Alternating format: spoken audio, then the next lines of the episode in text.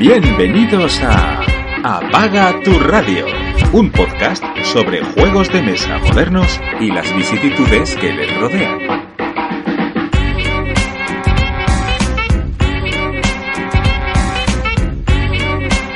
Bienvenidos a Apaga tu radio, un nuevo podcast de juegos de mesa y, y no me refiero a nuevo que sea un nuevo programa dentro de, de una cadena, sino que es, este va a ser nuestro, nuestro programa piloto. Eh, yo soy Ángel de Apaga tu Tele y me acompaña el señor Pirracas. Hola, muy buenas, gracias por la invitación y vamos a, a intentar que quede divertido y que a la gente le, le guste esta nueva oferta. Bueno, muchos pensarán de otro podcast más de, de, juegos de mesa con dos tíos que lo mismo no tienen nada que contarme. Pero bueno, ahí la ilusión está, ¿no? Por empezar un proyecto nuevo y a ver qué, qué nos depara esto, hasta dónde llegamos. Vamos a, vamos a ver, vamos a intentar contar lo que se nos ocurra, intentar dar nuestras opiniones sobre los juegos que vamos probando, Kickstarter que vamos viendo. Y bueno, con que alguien nos escuche y le guste y se entretenga con nosotros, pues yo ya me doy, me doy con un canto en los dientes. Sí, bueno, un poquito otra opinión más, ¿no? A mí, como ya hablamos una vez, ¿no? Lo que nos gusta es escuchar opiniones diferentes. Eh, unas veces van a discrepar con ellas, otras vas a estar más de acuerdo. Con el paso de, de los programas, eh, la gente te va conociendo y sabe cuando le dices este juego es una mierda, vas a ver, efectivamente es una mierda para mí. O este juego es un juegazo, y dices, vale, este dice que es un juegazo, pero para mí, con su gusto, sé que no me va a gustar, ¿no? Sería un poco, pues eso, tener diferentes opiniones, ¿no? Eso, eso es importante, siempre saber que cuando se habla de, bueno, en principio no solo de los juegos de mesa, sino de casi cualquier cosa, estás hablando y dando tu opinión personal y subjetiva. No quiere decir que, que, que, otra persona pueda opinar lo mismo o otra cosa distinta y que un juego, lo que sea, a ti no te guste y a otra persona le pueda gustar. Entonces lo importante es eso, conocer a, a la gente que te está hablando y, y saber si estás más alineado con sus ideas o menos y, fiarte más de lo que diga o menos. Incluso puede ser que alguien sepas que le gusta justo lo contrario a ti y entonces pues haces lo contrario a lo que digas. Si para él el juego es una mierda, pues entonces tú sabes que a ti te va a gustar y al revés. O sea, que todos son más puntos de vista que siempre, que siempre bueno. Bueno, pues eso, vamos a empezar que la gente no vaya cogiendo el tono, ¿no? Algunos a lo mejor ya nos conocen un poco de, pues de, Twitter, de Instagram, ¿no? Un poco nuestra, nuestras opiniones, ¿no? Otros vendrán más de nueva. Pues nada, irnos cogiendo el tono y, y a ver si os va gustando el programa. A nosotros creo que nos va a gustar hacerlo, por lo menos. Así que vamos con nuestra primera sección de nuestro programa piloto que va a ser un, un, tema que lo vamos a llamar Aquí te pillo, aquí te mazo y vamos a hablar de euros condados. Así que dejamos la entradilla y nos vamos con ello. Aquí te pillo, aquí te mazo.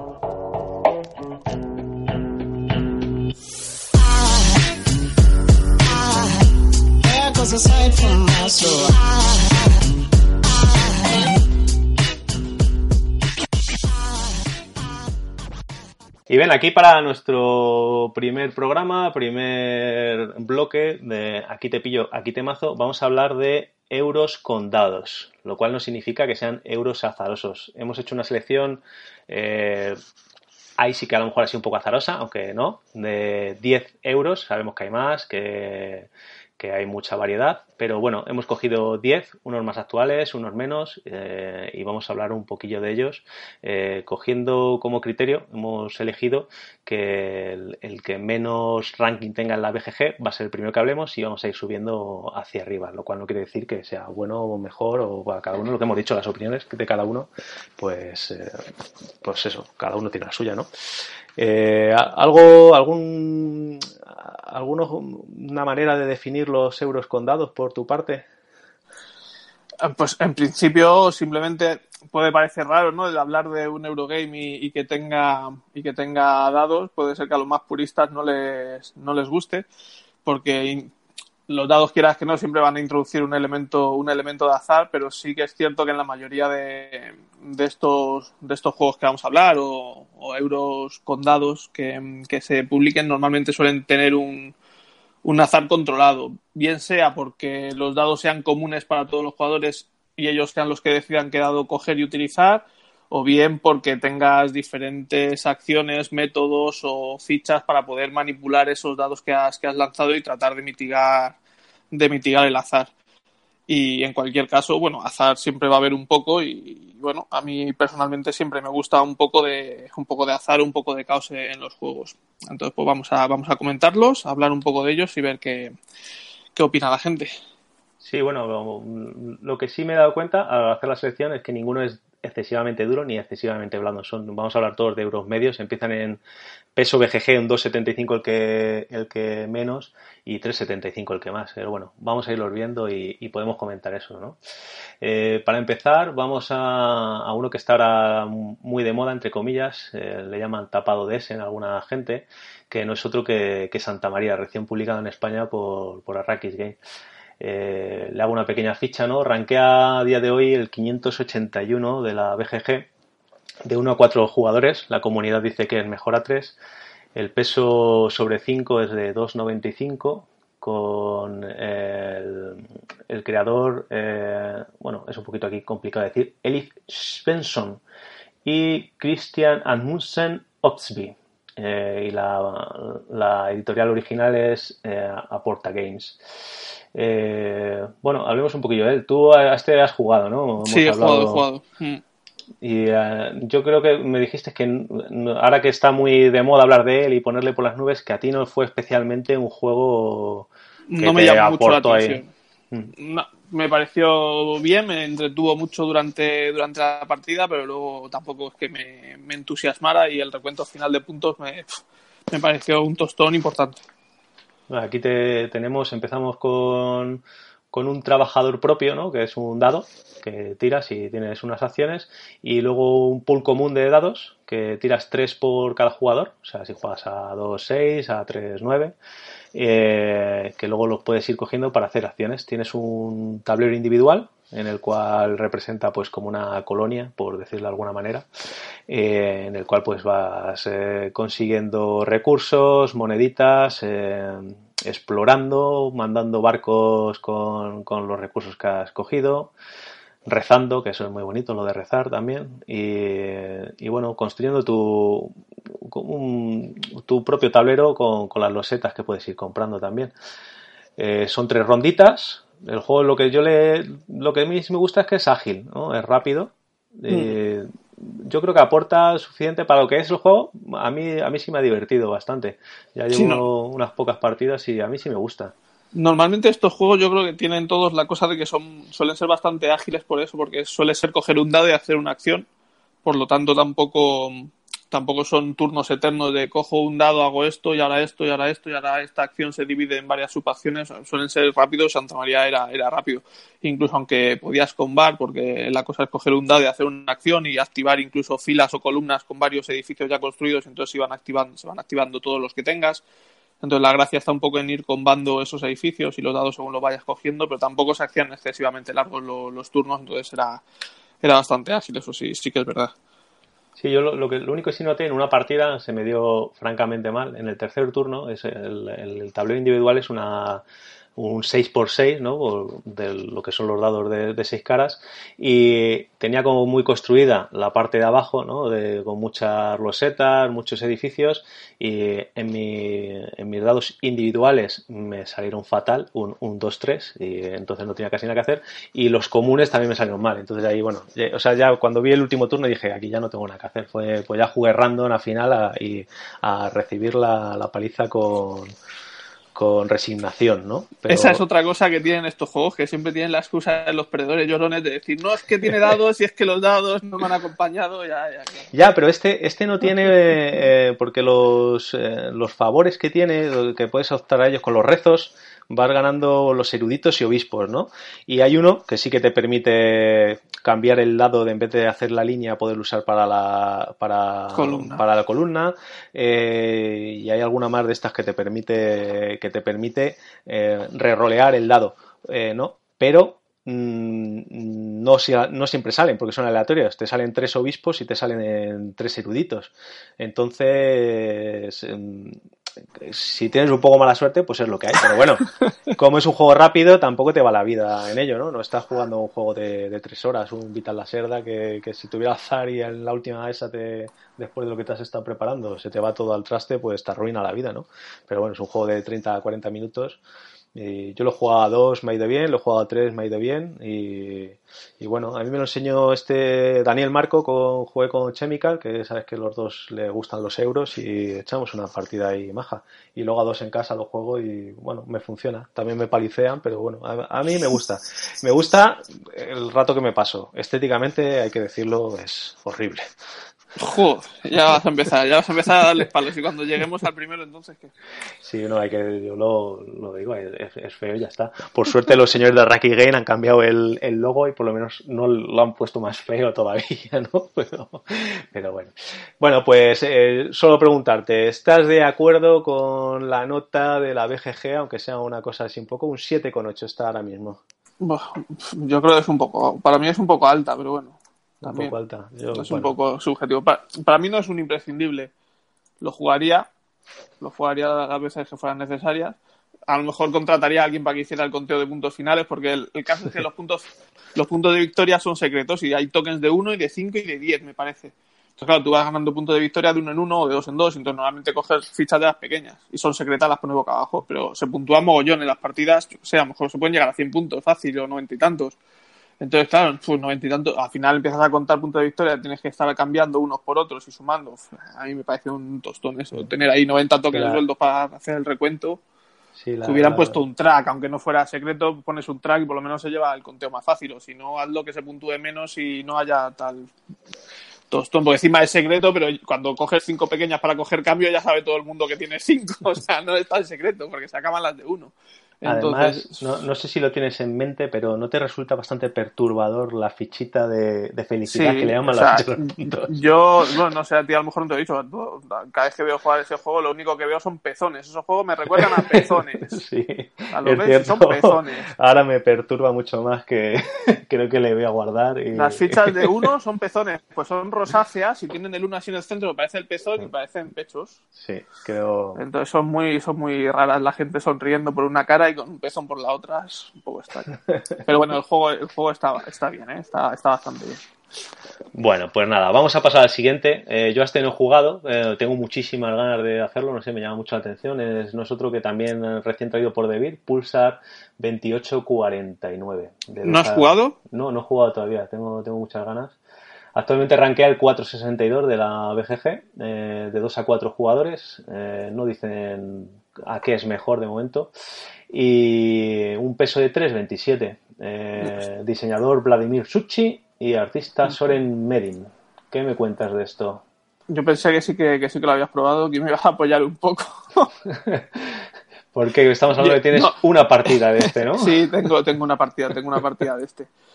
Yo como dice aquí, La verdad es que no me Yo he visto un vídeo. no me atraía demasiado el juego, porque normalmente la temática espacial me echa para atrás mogollón en los juegos, pero, pero lo probé y cuando me empezaron la explicación me dijeron tienes que tirar un chorro de dados y calcular la mediana de los dados para luego hacer un cálculo de digo pero qué me estás contando la mediana resulta que va a servir para algo eh, luego el juego es sencillo, lo que pasa es que tienes muchísimas acciones que hacer, muchas, en tu turno y al, principio te, te, agobia. Ah, este juego es de los que hemos comentado, tiene un pool común de dados, se tiran, mm, no recuerdo, creo que eran dos, dos dados por jugador más uno o algo así, se tiran y se colocan en un, en un track común por, ordenados por número se calcula la mediana, porque según que el dado que cojas, si está, perdona, perdona que te corte, pero te estás, eh, estás suponiendo que todos nuestros oyentes van a ser preloxe y que van a saber lo que es la mediana. La mediana, es que la mediana tampoco sé definirla. una cosa es la media aritmética, que eso lo sabrá todo el mundo, y la mediana creo que es el valor más probable, no sé, una cosa de probabilidad, el valor más probable entre un grupo de números. yo no he estudiado matemáticas. Yo la explicación y las reglas leídas y tampoco es tan complicado. lo que tienes que hacer es, si, tiras cinco dados, tiras los cinco dados, entonces dos son los dos valores más bajos, dos, dos valores más altos, pues el de medio, que no tiene por qué ser la media aritmética. Hmm. Creo. O si tiras seis dados, pues mm, 3 y 3, bueno, no, sé, ahora mismo no, nunca, son, nunca son pares los dados, por eso se tiran más uno, entonces siempre quedan tres a un lado, tres a otro y el séptimo en el centro, cuatro y cuatro y otro. Entonces, bueno, no, no, no tiene por qué ser la media, porque a lo mejor salen dos unos, un dos y dos seises, y entonces la mediana es el dos, y no es la media aritmética. Son dos para un, los dos mayores, los dos menores y uno, y uno en el centro. Y bueno, todo esto sirve porque cogiendo dados que están más alejados de la mediana, vas disminuyendo el track de orden de turno y un track de ingeniería que te dan unos cubitos para hacer, para activar algunas cosas. Entonces, sí que está o sea, tiene su razón de ser y su lógica, pues cuando coges el valor justo de la mediana, pues no tocas tu, tu track, pero si coges dados más bajos que se suelen alejar más de la mediana, avanzas en el orden de turno, pero los dados más bajos son menos poderosos que los más altos. Y si coges valores más altos, se suelen alejar más de la mediana y tienes que disminuir en estos tracks, por lo tanto te estás perjudicando. Está bien pensado, pero yo creo que es bastante enrevesado el tema. Lo podían haber solucionado de, otra, de, otro, de otro modo. Bueno, la cosa, se cogerán dos dados eh, por turno, cada jugador coge un dado, un dado, un dado, y luego al revés en orden inverso de turno, y cada jugador coge al final dos dados de ese pool y hará acciones. O sea, cada turno realmente hace dos acciones, una con cada dado que has cogido. Y hay algunas acciones especiales que te permiten un tercer dado, que es lo máximo que vas a poder tener durante un turno, tres dados. Se juega en una serie de rondas que no recuerdo si eran si, están, si era un número determinado, pero el juego se te pasaba súper rápido porque había muy pocas acciones que hacer durante toda la partida y cuando te explican demasiado qué hacer. Hay todo un el espacio exterior, un montón de planetas y de y de pulsares, que da ahí el nombre del juego, que se supone que son los que generan energía y que te van a puntuar si los controlas y demás. Y entonces, pues una de las cosas que puedes hacer es ir moviendo tu nave para explorar, para colonizar planetas, para mm, tomar posesión de estos pulsares y que te vayan dando puntos todos los turnos, e ir desarrollando tecnologías, ir construyendo estaciones espaciales que te activan, que te dan otros bonificadores, y luego al final de la partida hay unas misiones que también salen aleatorias por las que se van a puntuar, que para activarlas normalmente necesitas cubos de ingeniería de estos que hemos hablado que hay un track de cubos de ingeniería a la vez que, de orden de turno. Los cubos de ingeniería sirven también para otras cosas que tampoco no vamos a meter detalles. Hay muchas cosas que hacer durante la partida. Estás toda la partida dándole al coco a ver cómo optimizar tus dos dados, pero de temática espacial que no me llamaba demasiado la atención. Pero el juego está, está bastante bien. Lo que no me gustó demasiado es que durante la partida vas perdido en cuanto a puntuación, porque lo único que se van puntuando todos los turnos son los pulsares que vas que vas controlando. Al final del turno, los, los pulsares que tienes controlados te puntúan. Pero nada más, el resto de cosas se van a puntuar al final de la partida. Entonces, durante la partida, a no ser que hayas echado muchas partidas, es muy difícil ver cómo van los jugadores, porque se puntúan por muchas cosas. Y vas un poco diciendo, ah, pues yo voy jugando a esto, pero no sé si voy bien o voy mal. Y al final de la partida ya, ya veremos qué, qué tal lo hemos hecho. Pero, pero me gustó, me gustó, me gustó el juego. Tiene ahora mismo un 7,8 también en ABGG con 1.700 votos, más o menos como el Santa María. Quizás si me vas a elegir entre los dos, yo me quedo con Pulsar.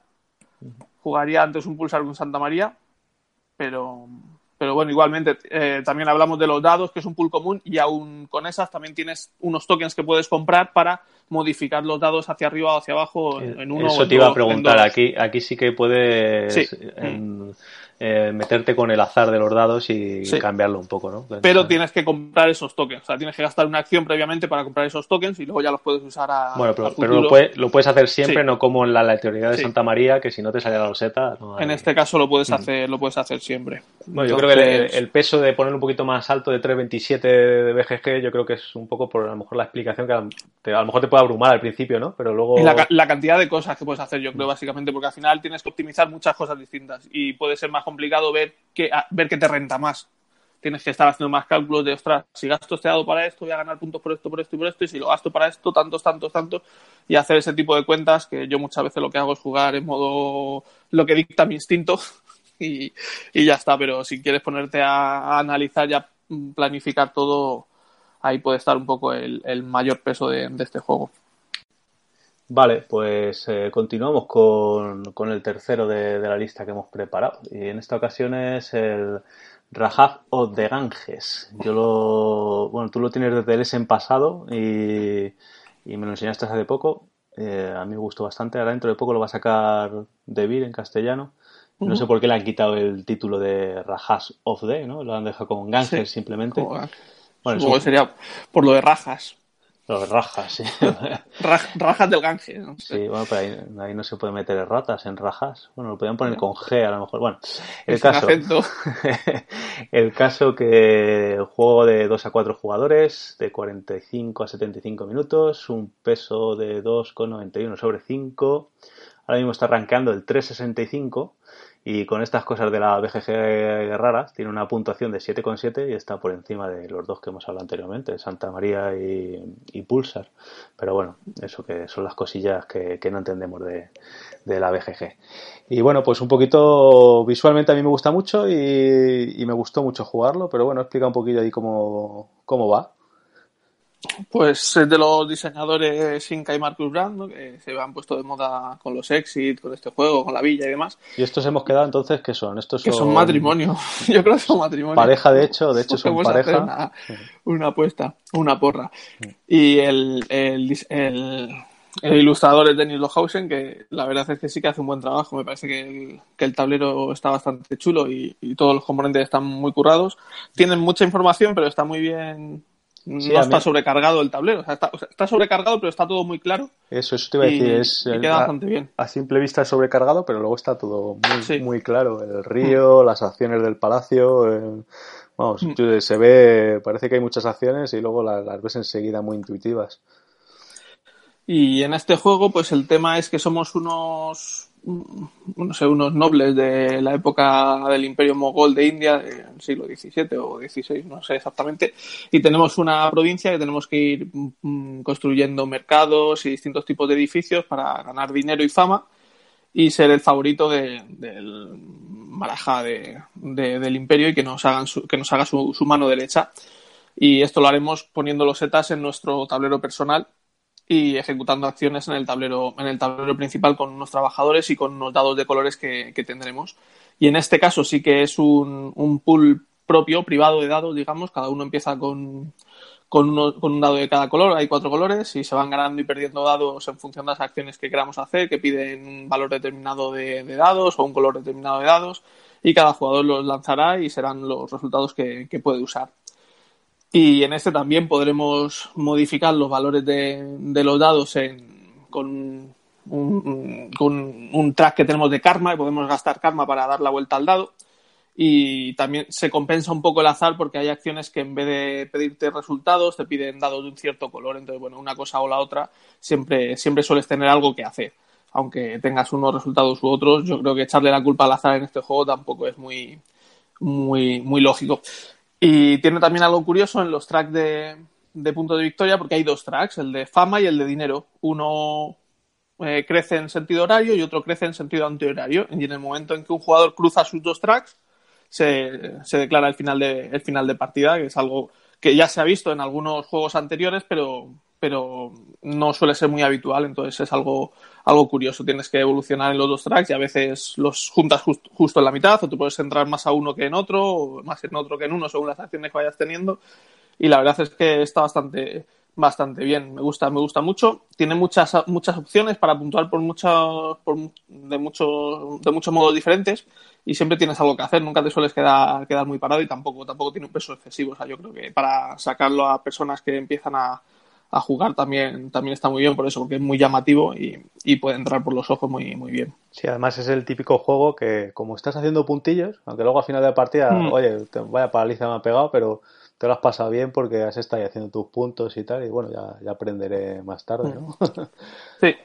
Es, es, curioso, además, luego el tema de los dados, lo que tú dices, no el, el azar lo, es muy controlable porque además te puedes hacer con bastante... Bueno, nosotros la verdad es que la partida que jugamos contigo fue por el, en el modo primero el... Bueno, fue medio el, normal con el experto, ¿no?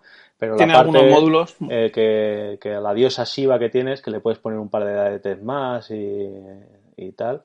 Hmm. Y bueno, es, eh, tiene suficientes dados para hacer siempre algo, ¿no? A lo mejor no lo más óptimo en un momento, pero siempre tienes algo que, que sacarle. Eh, y aparte mm. luego, bueno, lo que, lo que sí en el Palacio hay a lo mejor una opción que yo la vi un poco potente, ¿no? Que creo es la del 5, puede ser, que... La, la de la bailarina. La bailarina, sí, ¿no? Es, potente y cogerla es el interesante. El 2. Sí, el 2. El 2, que la bailarina suele, suele ser la primera que se va porque te da dados creo que son dos dados del color que tú quieras y levantas una loseta de premio que, que pueden ser otro dado, monedas, karma. Sí, justo Lo que eso. pasa que el juego sí que incluye varios módulos que se pueden ir metiendo de uno en uno o todos para ir incrementando la dificultad. Uno es cambiar la... Hay un, está el río Ganges por el que tienes que ir avanzando un barquito y vas cogiendo beneficios de las casillas que caigas. Hay unas fichitas para aleatorizar estos, estas casillas. El tablero de la provincia también se puede dar la vuelta y tiene unos bonos menos potentes.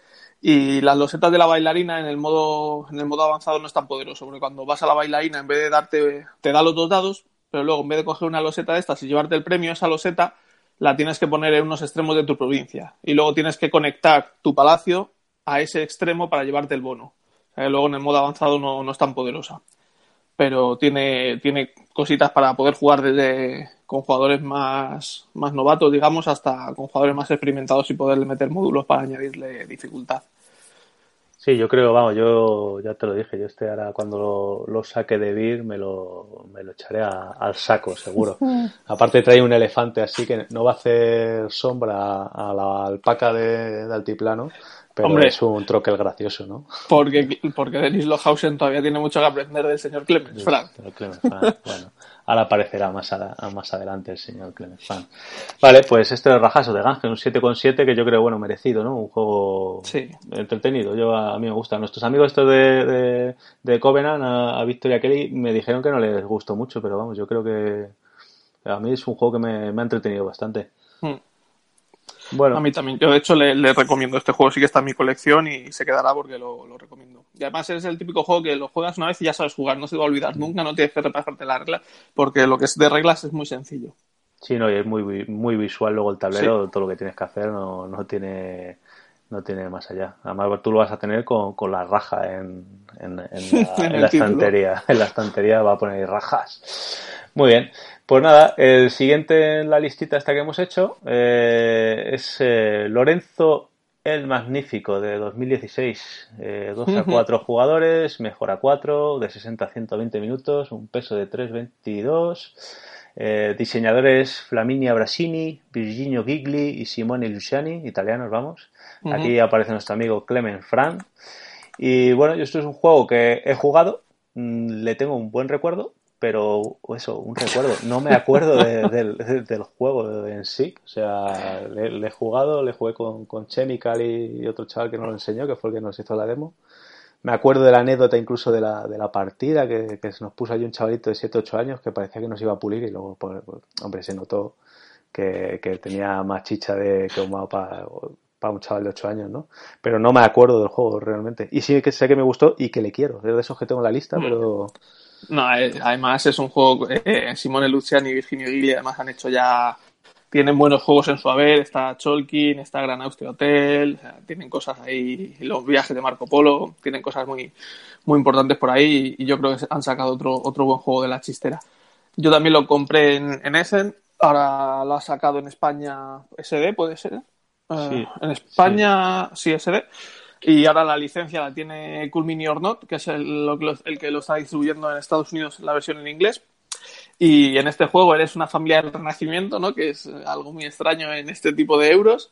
Y, y tienes que, ir consiguiendo favores de, de gente influyente de la época, construyendo edificios, yéndote a hacer aventuras, digamos, o cruzadas, ayudar a la, a la iglesia para ir consiguiendo puntos de victoria al final. Sí que tiene cierto parecido con el Gran Austria Hotel en algunos, en algunos de los, en el track que te visita, en este te visita el Papa cada, cada era y te puedes comulgar si no has llegado a cierto nivel de ayuda a la iglesia, en cierto nivel de fe que lo llaman. En el Gran Hotel era el, el emperador, creo, el que te visitaba. Pero también lleva dados, pero se usan de un modo diferente. Aquí sí que es un pool común y los dados no se, no se pierden. Se tiran tres dados y, y el valor de cada dado es uno rojo, uno blanco y uno negro, si mal no recuerdo. No, rojo, no naranja. Naranja, blanco naranja, y negro. naranja, sí, sí, Naranja, sí me blanco y negro. los Y los, los resultados que salen son los resultados que van a usar todos los jugadores. Los jugadores tienen peones que son los miembros de su familia y cada peón tiene un puntito. Un peón es un- con un puntito naranja, uno blanco y uno negro. Entonces, tu peón naranja, pues va a trabajar con la fuerza del dado naranja. Tu peón blanco con la fuerza del dado blanco y tu peón negro con la fuerza del dado negro.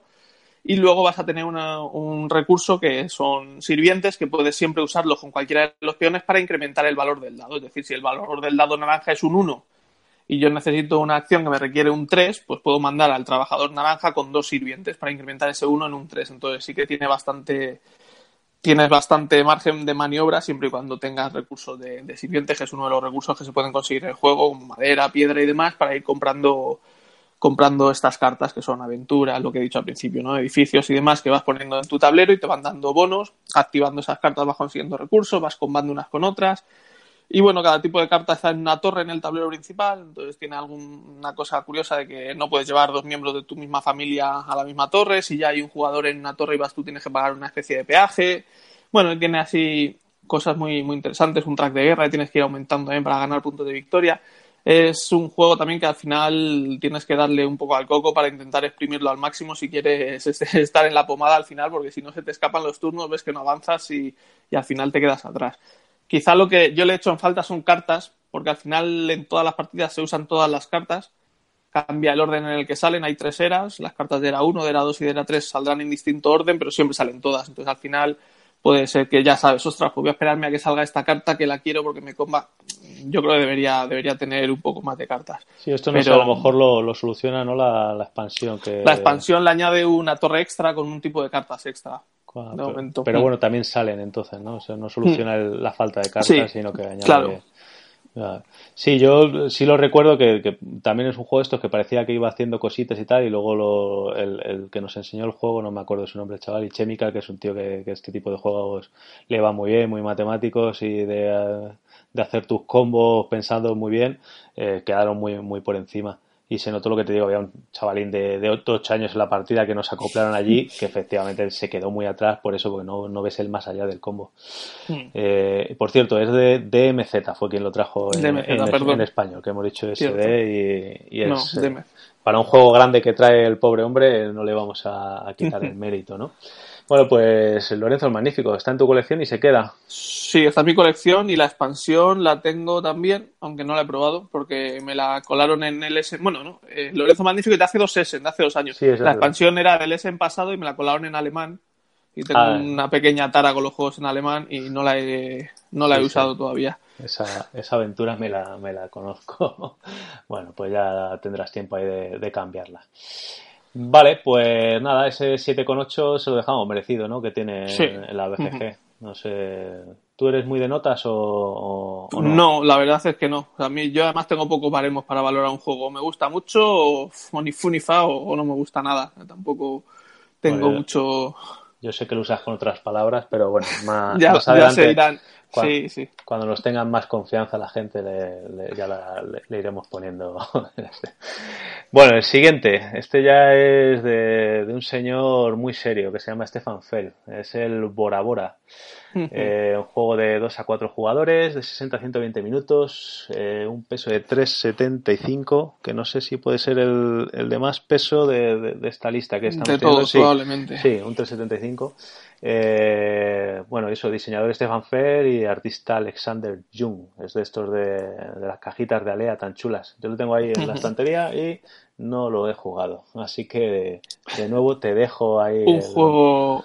Este también es otro, otro juego muy, muy, muy bueno. Y, la dureza también se la tiene, también la tiene merecida, porque es bastante también sencillo de, explicar, pero luego tiene, tiene mucho, mucho intríngulis las acciones. En este caso eh, tenemos también un, pool de dados privado, cada jugador tiene unos dados de su color propios, que sean los que, los que pueda usar. Y, también, como en todos los juegos, tienes un, modo de modificar esos valores de, los dados. En este caso son por medio de cartas de dioses que te permiten ignorar el valor del dado o cambiarlo, pero para usar esas cartas de los dioses tienes que haberlas conseguido antes y conseguir unas losetas para hacer las ofrendas. Cuando para jugar cartas de dioses necesitas tener tokens de ofrendas, por lo tanto la cosa ya se va enrevesando, tienes que planificar, hacer acciones para coger cartas, hacer acciones para coger ofrendas y luego muchas otras cosas que tiene el juego porque somos una tribu de aborígenes en Bora y tenemos que ir expandiéndonos por, por, las, por las islas del archipiélago, con, atrayendo a hombres y a mujeres a nuestra tribu, tatuando a los hombres, que las mujeres recojan conchas en la, en la playa, eh, llevando sacerdotes a, rezar a los dioses para conseguir también puntos por ahí. O sea, tiene muchas, muchas formas de puntuar y de sacar puntillos, pero no puedes perder de vista unas losetas de, de tarea que te dan al principio de la partida y que en cada ronda tienes que cumplir una, porque si no la cumples, esa, tienes tres losetas de, tarea y cada, hay seis rondas en el juego en la primera ronda tienes que cumplir una de ellas o renunciar ya definitivamente a una de las tres y repones otra. Entonces, como varios jugadores consigan puntuar y tú en algún turno no hayas puntuado una tarea, ya te vas a ir quedando descolgado. Entonces, tienes que ir haciendo un montón de cosas sin perder de vista estas tareas, ni tu expansión por las islas, ni tus monjes en el templo, ni comprar joyería para luego puntuar por un set collection al final. O sea, muchas, muchas cositas tiene el juego. Y la colocación de los dados funciona de una forma muy curiosa. Hay varias acciones disponibles según el número de jugadores y el primer jugador que hace una acción coloca uno de sus dados.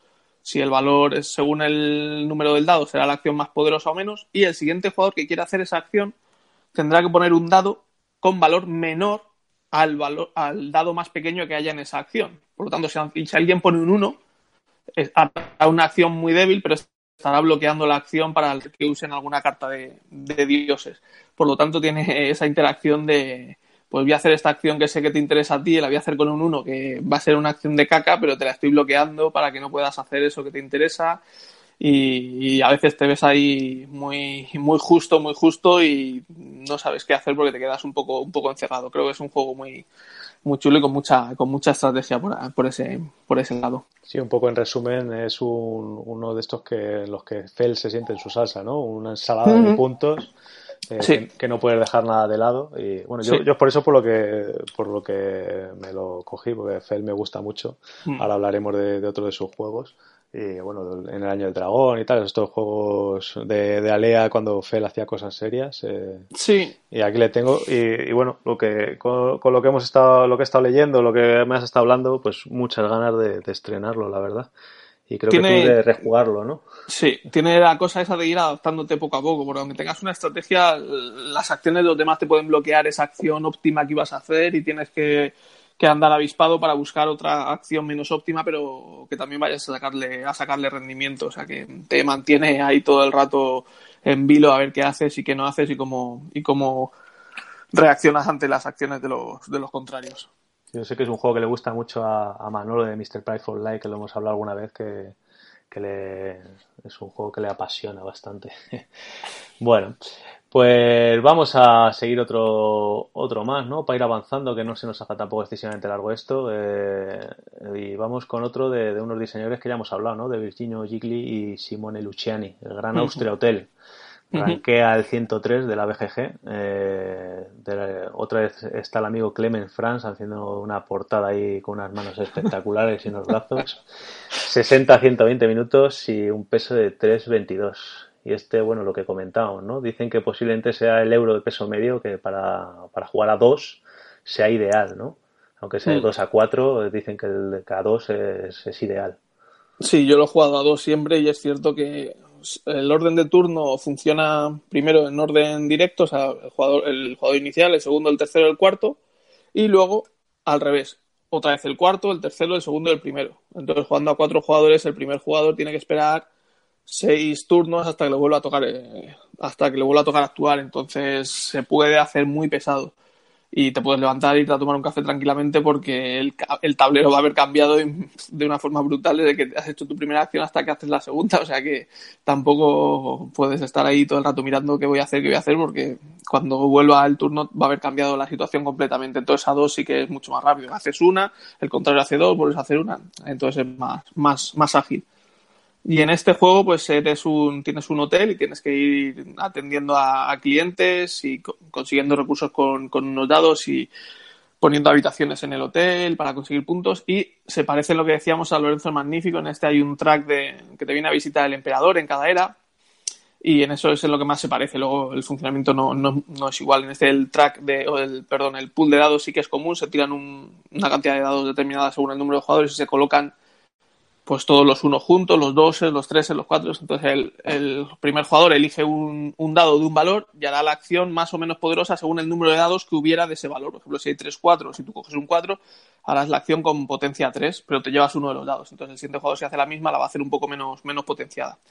y ese es el funcionamiento, ir consiguiendo recursos y optimizando tus acciones, atendiendo a los clientes que te van pidiendo una serie de pues, ingredientes. Había strudel, había tarta, me parece, café y creo que eran cuatro o cinco. Cada cliente pues te va pidiendo unas cosas, te da una recompensa si lo cumples, una especie de carta de contrato sin perder de vista tus habitaciones en tu hotel que también puntúas por ellas y sin perder de vista a los puntos del emperador. Es un juego también muy, muy bueno que también está en castellano, el de Lookout y de Mayfair, pero lo trajo en castellano alguien que me vais a perdonar, este- pero no sé quién es. Este sí que es de SD. Es de SD, ¿verdad? Y a esto se ha agotado en almacén, lo que haya en tiendas y, y no se a volver a reeditar, dicho hace poquito por ellos, creo que fue en el Rincón Legacy que confirmaron que de esto lo que haya es lo que, lo que hay, así que bueno, salvo que luego lo, quieras de importación y tal, pero bueno, en principio si lo quieres en castellano, que sea independiente del idioma, pues... De importación igual, porque Lookout y Mayfair han sido comprados, absorbidos por Asmodee y no está muy claro la situación de esas dos marcas.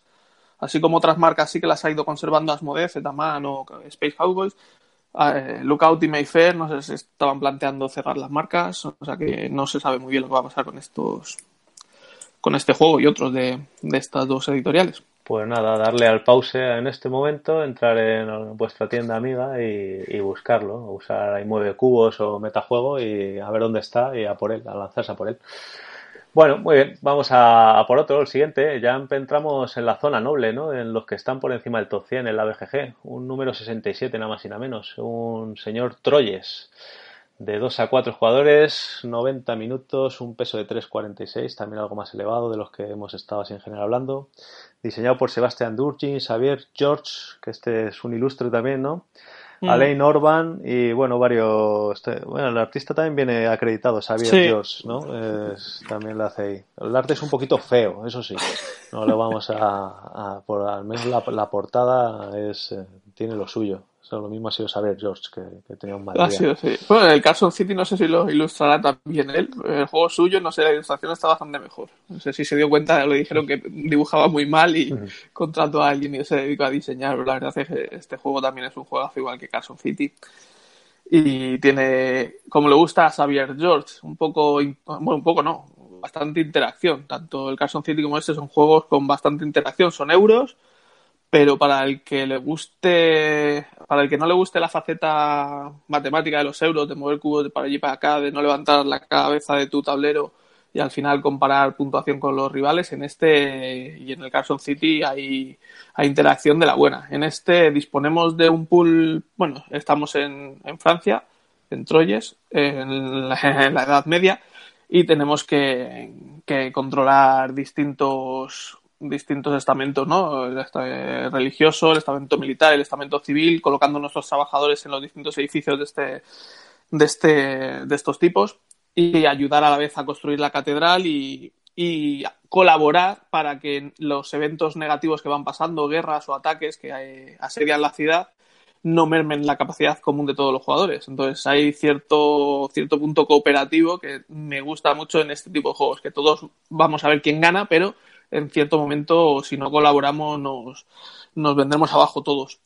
Y los dados serán privados, cada jugador tendrá unos dados diferentes en cada, en cada ronda, según los trabajadores los tengan en unos edificios o en otros, pero puedes robarle dados a los rivales, pagándoles dinero, están obligados a aceptar el dinero y les puedes robar dados. Les puedes robar dados para hacer acciones, puedes colocar tus personajes en edificios expulsando a, a, a meeple rivales que estuvieran anteriormente en esos edificios, lo cual da una interacción muy graciosa porque me has echado a este trabajador del ayuntamiento que necesitaba ese dado, porque me has echado a este de aquí y ayúdame en este, en este evento que nos están asediando, pues no porque me has robado este dado, ya no tengo, es un juego muy, muy divertido, tienes que estar pensando mucho los dados, lo que hacer, las acciones para ganar reputación y puntos de, de victoria.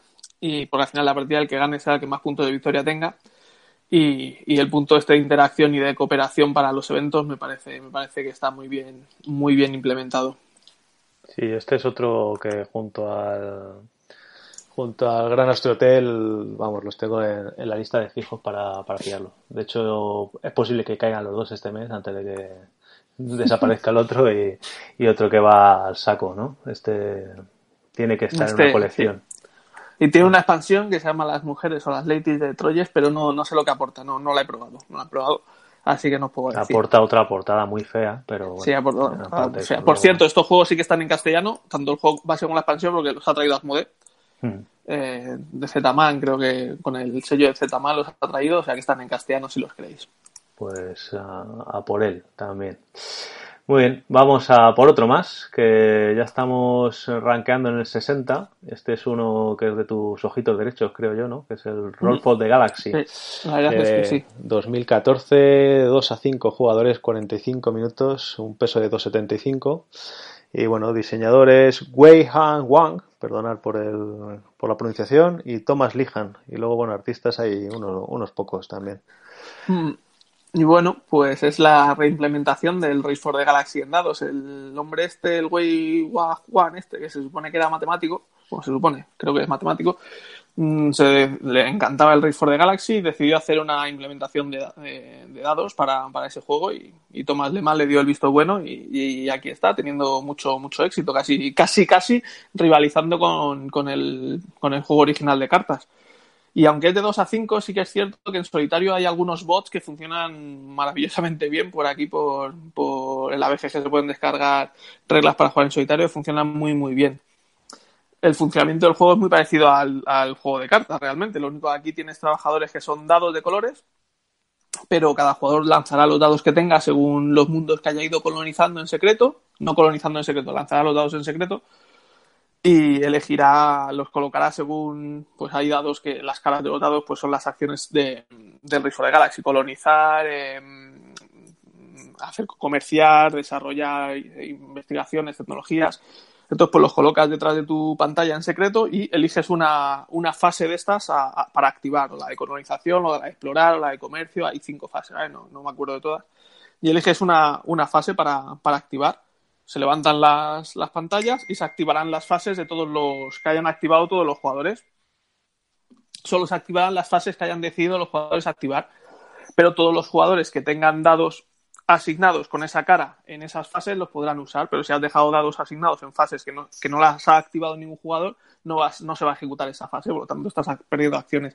Tienes que ver muy bien, ir mirando a lo que van los rivales para intuir, pues este yo creo que va a activar esta fase porque le interesa hacer esto para asegurarse lo otro, pues yo voy a intentar activar otra fase que me viene bien y aprovecharme de la otra fase que ha activado mi, bueno, mi compañero, mi rival para hacer acciones de gratis y tiene este rollito de, estar mirando un poco a, los rivales. Y, la cosa es conseguir colonizar mundos y desarrollar tecnologías, comerciar con, bienes para conseguir puntos de victoria. Cuando se acaba un pool común de puntos de victoria que hay según el número de jugadores, pues eh, se acaba la partida. O cuando alguien tiene, creo que son 12 mundos, 12 losetas activadas entre tecnologías y, mundos, pues también se acaba la partida. Se, se acaba muy, muy rapidito y, y la verdad es que funciona como un reloj el juego. Sí, de, de todos estos que, estamos diciendo, yo creo que es el, que más orgía de dados puede tener, ¿no? Así que seguro que nuestro amigo Vallés eh, le tiene echado el ojo si no lo tiene ya entre sus favoritos. También hay aquí una, una, ¿no? una expansión, Ambition de... Sí, que le añade dados, dado otro color. Sí. Mm. Bueno, y en este no hemos hablado, también hay una forma de modificar el valor de tus dados. Aparte de haciendo trampas, porque como los dados se tiran en secreto y se colocan en secreto, que ya te lo dice el manual, que tienes que confiar en que tus rivales no cometan errores al colocar los dados, pues hay una opción de descartar un dado para colocar otro por la cara que quieras. Estás perdiendo un dado, pero estás, te da la facilidad de coger otro dado que has lanzado y colocarlo por, el, por la cara que quieras. Entonces siempre tienes la opción de, de hacer lo que quieres a expensar de perder un, de perder un dado. Así que también tienes esa, esa opción.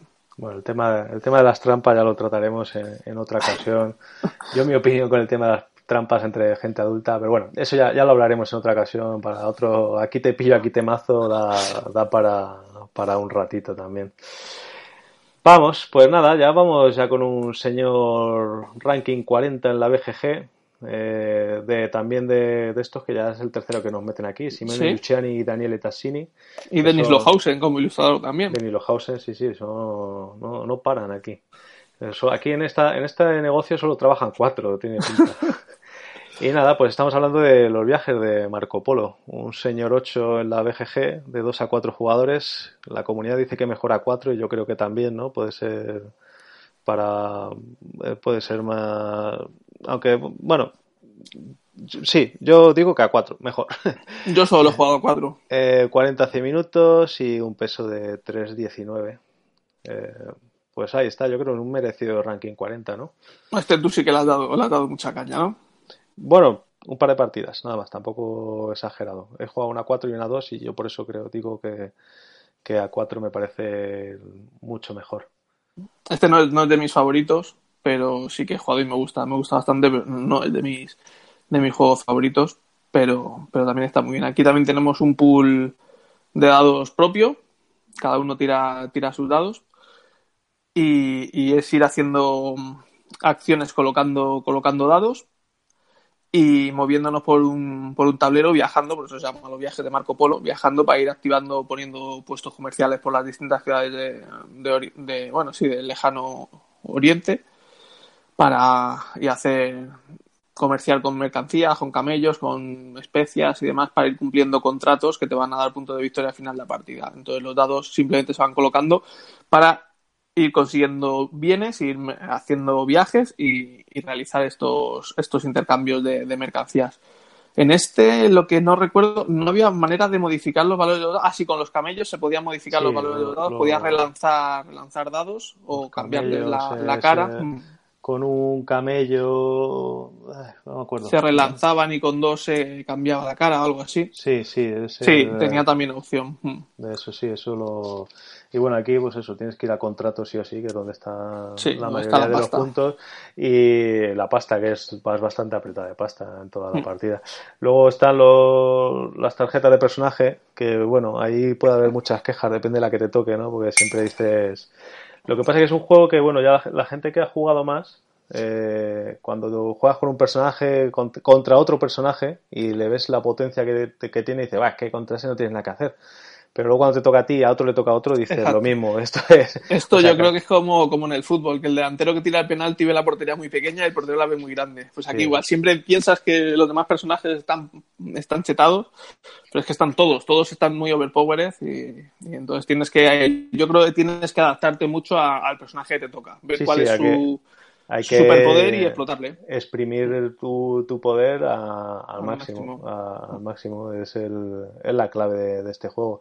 Eh. Tiene también una expansión de, de este mismo año que añade quinto jugador y más personajes, ¿no?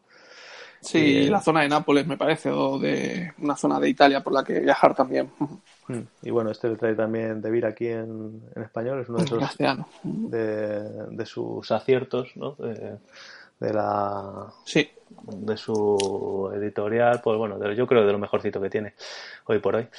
Y bueno, pues esto es Marco Polo. Eh, ya nos queda uno que yo para mí pues es el, el rey de esto, ¿no? Que lo demuestra su número 13 actual en el ranking Sí. de la BGG. Eh, es un top 10 para mí de, de juegos en, de todas las mecánicas, que no es otro que el señor Stefan Fell, el Castillo de Borgoña, ¿no? exactamente. Eh, bueno, eso, Stefan Fell, artista Julien de Ball y Harald Lisker. Estos a mí ahora mismo no me suenan. Eh, de 2 a 4 jugadores, 30 a 90 minutos y un peso de 3,3. Este juego a 2 funciona como un tiro. Yo todavía Tetel no he jugado, pero diría si un euro de 2 a 4 que funcione como un tiro a 2, yo diría este, a falta de probar Granos Tetel que hemos hablado.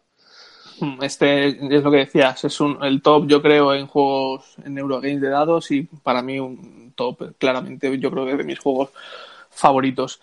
Puede ser más bonito o más feo, ¿no? Y acepto el criterio de cada uno. A mí no me parece el juego más feo que haya visto nunca. Viendo juegos de, de Alea también, o sea, los materiales son los que son, pero no me parece horrorosamente feo. O sea, por lo menos los animales que tienes también dibujados, los edificios que tienes también dibujados, que te guste más el arte o menos, pero eh, por lo menos parece lo que es y no, no los ha dibujado un niño de, de tres años.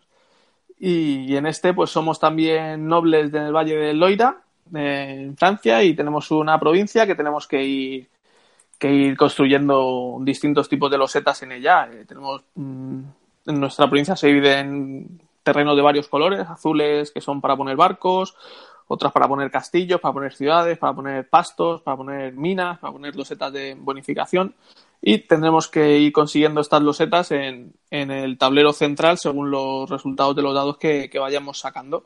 También es un pool privado de dados, cada jugador tiene dos dados y son los que tira y los resultados que va a usar. Y también con unos tokens que son trabajadores, que tienes que ganártelos, pues puedes aumentar o disminuir el valor de, de los dados en más o menos uno por cada token de trabajador que usas. Por lo tanto, tampoco estás determinado por el azar. Eso sí, tienes que tener trabajadores porque luego siempre estás apurado de trabajadores porque tienes que gastar acciones para conseguir trabajadores, pero tienes esa opción de, modificar, de modificar los dados. Ir usando estos dados para coger los setas.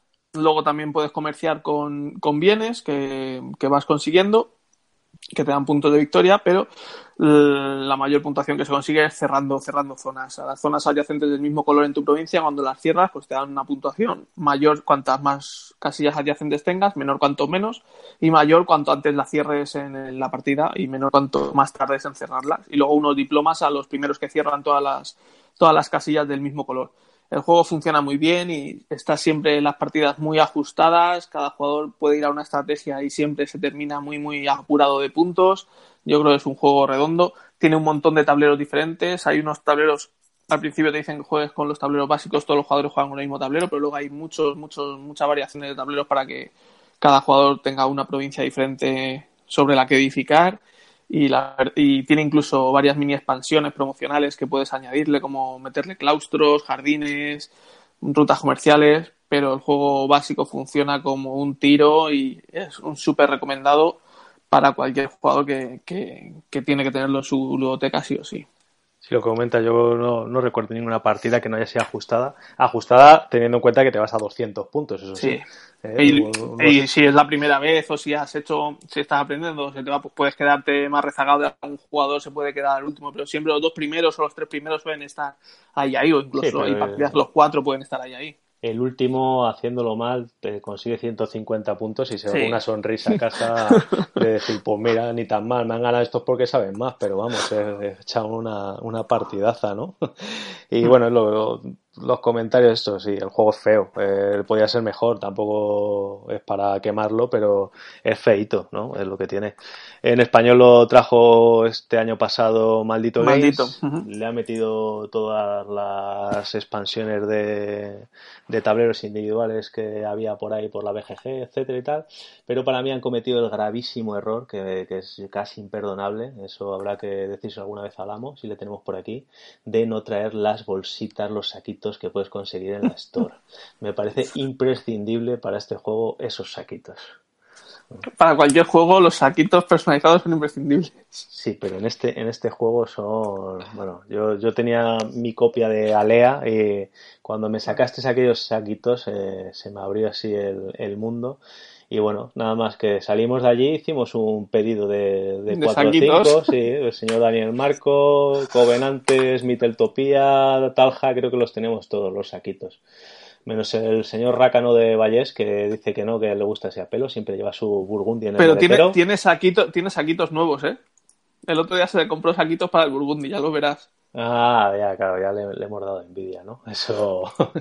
y otro, otro gran fan de este juego es el, señor Chemica, el papá cavernícola, que es el señor, debe llevar alrededor de unas 200 partidas a este juego. Nos dijo el otro día que había hecho 70.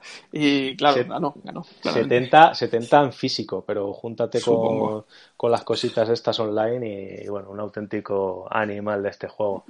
Que yo creo que a cualquier jugador de juegos de mesa le tiene que gustar este juego sí o sí, porque es que funciona Sí, sí, este, este, juego es un top 10, está en el 13, pues porque, bueno, porque han entrado, ha entrado Bullhaven, entró, eh, bueno, eh, Pandemic y tal, y, y, la han hecho del 10, pero este es un, un, top 10 eterno, como lo puede ser Agrícola, Twilight Struggle, eh, Through the y esto es una, un señor juego para toda la vida. Bueno, al menos eh, esa es mi opinión. Pues nada, aquí hemos dado un repasito, ¿no? Diez juegos que yo creo que los podríamos llamar casi imprescindibles, hombre, alguno te puede gustar más, menos, como a ti, por ejemplo, el Marco Polo, ¿no? Que aunque hmm. le, has, redescubierto hace poco, ¿no? Que le has vuelto a coger algo de cariño. Pero yo creo que en general los 10 juegos que hemos comentado aquí son muy agradables de jugar, casi todos casi todos sencillos de jugar además, son todos pesos medios, ¿no? Entre dos alto, casi tres y tres bajo, ¿no? O sea, hmm. unos juegos, la mayoría fáciles de explicar, quizá, pues eso, el único, a lo mejor Bora Bora es el que se nos puede ir un poco, ¿no? De, explicación. Bueno, la explicación es fácil, ¿no? Luego el. Sí, explicación, sí, la, estrategia. La estrategia y tal, pero vamos, los demás son.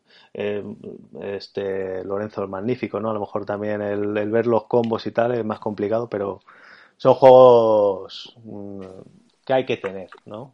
Sí, sí, y muy, y muy accesibles y casi todos muy rápidos de jugar. O sea, no son las tres o cuatro horas de, de euros duros tipo la cerda o, o Magnate. son, juegos, que para la gente que le gustan más los temáticos y los Ameritrash y tal, a lo mejor le puedes engañar, ¿no? Como tiene daditos, pues le engañas para, para, echar una partida, ¿no? Bueno, eh, luego otro día, otro día ya hablaremos de juegos euros con dados, pero en los que los dados son mucho más azarosos, tipo Champions of Midgard, que, que bueno, es un euro de recursos, pero lo de los dados es la fiesta.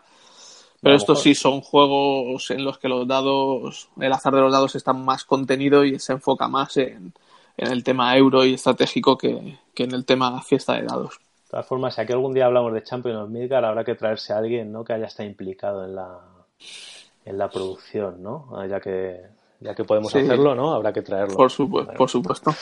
Bueno, pues hasta aquí, aquí te pillo, aquí te mazo. Ahora vamos a ir con, con otra sección más. Eh, os vamos a presentar a una persona que creemos que puede ser interesante, como es el capítulo inicial de nuestra andadura en esto, pues eh, va a ser una persona que a lo mejor el gran público de los juegos de mesa no la conoce, pero deberían, ¿no? Porque lleva tiempo metida. Así que vamos ahí con unos minutos musicales, que no van a ser minutos, van a ser segundos, y os presentamos a nuestra invitada de hoy.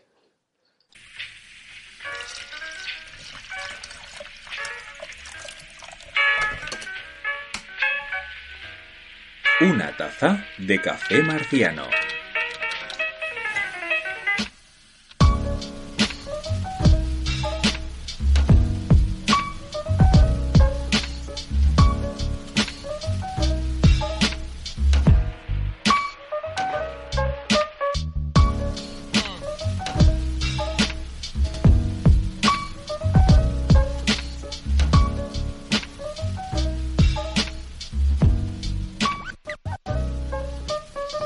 Mejor manera de empezar esta nueva andadura con una entrevistita con una persona que tiene parte de culpa de que este podcast exista, ya que eh, gracias a ella pues hemos montado un grupete de, de, juego muy majo, ¿no? En el que nos hemos juntado, unido y hermanado con amor y armonía. Eh, esta persona no es otra que Laura López, eh, propietaria de Generación X Alcalá de Henares, conocida por todos como Jefa Laura. Hola a todos. Buenas. Y bueno, eh, vamos a ir un poquillo contra reloj porque jefa Laura es una señora muy ocupada, señora señorita, eh, y en, breve, en breve tiene que, abrir la tienda y seguir dando ahí felicidad a los habitantes de Alcalá de Henares y alrededores. Así que nada, pues señor Pirracas, eh, te cedo a ti la palabra un poquillo, que empieces a hacer alguna pregunta, ¿no? Hasta vamos a aprovecharnos de ella. Muy bien, pues nada, primero agradecerte que hayas sacado un poquito de tiempo para atendernos y charlar con nosotros y, nada, por, por, dejarnos, por alojar a nuestro grupo de, juego allí, allí en la tienda y nada, darte la bienvenida y que es todo un honor tenerte en este, en este primer programa. Y nada, pues para empezar vamos a hacerte una preguntilla un poco personal. ¿Qué, hace una, filóloga hispana, profesora de español, traductora, organizadora de partidas de rol en vivo y que ha estado viviendo en Brasil llevando las riendas de, una tienda como Generación X Alcalá de Henares? Mm, vaya a saber demasiado de mi vida, Piracas. Has dicho muchas cosas de mí en un minuto. pues bueno, es un proyecto que de repente surgió eh, nosotros éramos clientes de esta tienda y un día nos enteramos de que, de que estaba cerrada. Entonces, bueno, pensé, ¿por qué no? Porque, ¿por qué no dedicarme a algo que me gusta y algo sobre todo que también hace felices a los demás? Entonces decidí, pues eso, con al principio, pues con mucho esfuerzo, poco a poco, pues cada vez pues más contentos de que, de que todo fuera eh, saliendo bien, pues al final pues monté la tienda, abrimos sus puertas y el día 8 de mayo hicimos un año y, nada, estamos muy contentos, la verdad. Yo muy contenta por, por tener este oficio de tendera. y que es muy difícil, ¿eh? El oficio de tendera no, no, no es moco de pavo.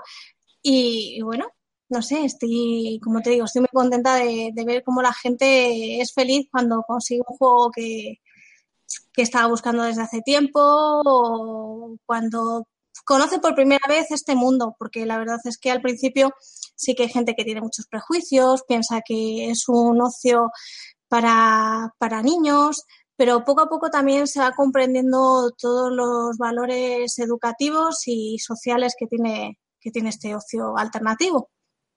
O sea, podemos decir que, la elección de Alcalá de Henares eh, fue un poquito casual, a lo mejor, porque era la oportunidad, porque sabemos que tú no vives ni siquiera en la provincia y que tampoco elegiste en Madrid, que a lo mejor puede ser un, sitio así más populoso y tal, ¿no? Sí, la verdad es que Madrid hubiera sido también un sitio eh, en el que poner la tienda, pero también, aparte de sus ventajas, también tiene sus desventajas. Hay mucha gente, eh, todo el mundo va muy rápido. Es como más, decirlo más, meterse en el mogollón. Alcalá es más pequeñita, es más accesible. Y bueno, en Guadalajara ya, hay bastantes tiendas, ¿eh? Ya eh, conocemos a, todos los propietarios de, las tiendas de allí porque eh, antes organizábamos un, evento de, juegos de mesa y ocio alternativo, como digo. Eh, y claro, pues los conocíamos porque ellos iban allí a poner sus stands. Entonces también mm, a mí particularmente no me pareció adecuado poner allí la tienda, más que nada porque ¿para qué si puedo estar en un sitio en el que haya lugar para una tienda más? No querías hacerle sombra, vamos. Sí.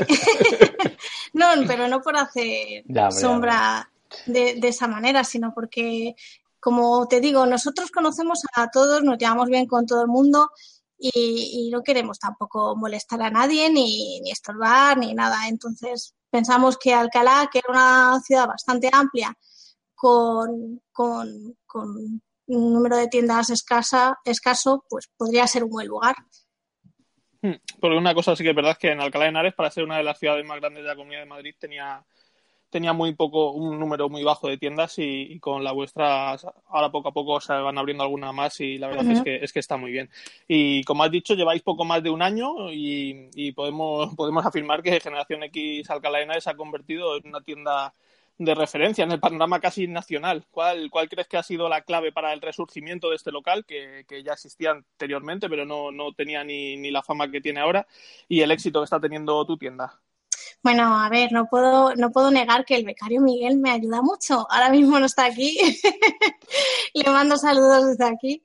Eh, eh, tanto, como, tanto él como yo hemos estado partiendo de una buena base, que ha sido Despertalia, y Despertalia y sigue y, bueno, sí que es verdad que no hay mejor persona eh, que maneje, creo yo, que maneje el Facebook que, Miguel Ángel.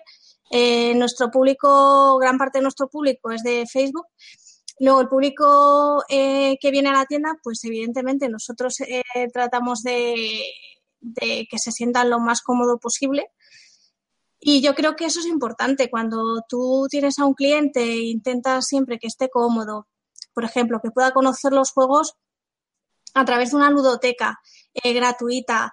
Eh, y bueno, pues toda la posibilidad de productos que nosotros tenemos, que es bastante, bastante amplia, o sea, bastante variedad. Y es más, si a lo mejor no hay algo en la tienda, yo siempre puedo intentar buscarlo porque me hace mucha ilusión eso, que cada persona que busque algo lo encuentre. Me hace ilusión que, que hacer feliz a la gente así. Y, bueno, pues creo que eso, pues eso, junto con la gran cantidad de eventos que organizamos, hace que poco a poco la tienda sea cada vez más conocida. El año pasado hacíamos un evento grande casi cada fin de semana y nuestros eventos estrella fueron, bueno, yo no sé alemán, ¿eh? lo voy a decir, pero seguro que lo digo mal. Spiegel-Jagestag y, y el evento de Eterno Lovecraft también. Eh, de hecho, la gente nos sigue preguntando por ese evento y nos dicen que quieren más, que quieren más, que quieren más.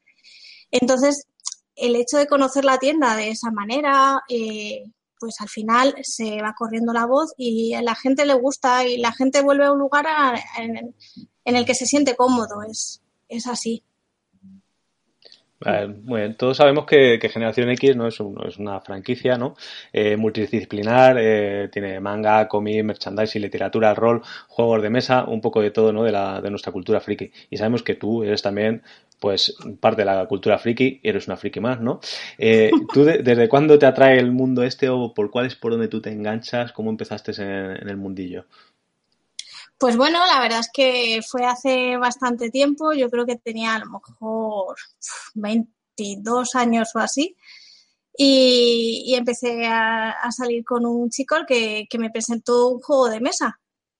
¿Y cuál fue? ¿El Eldritch?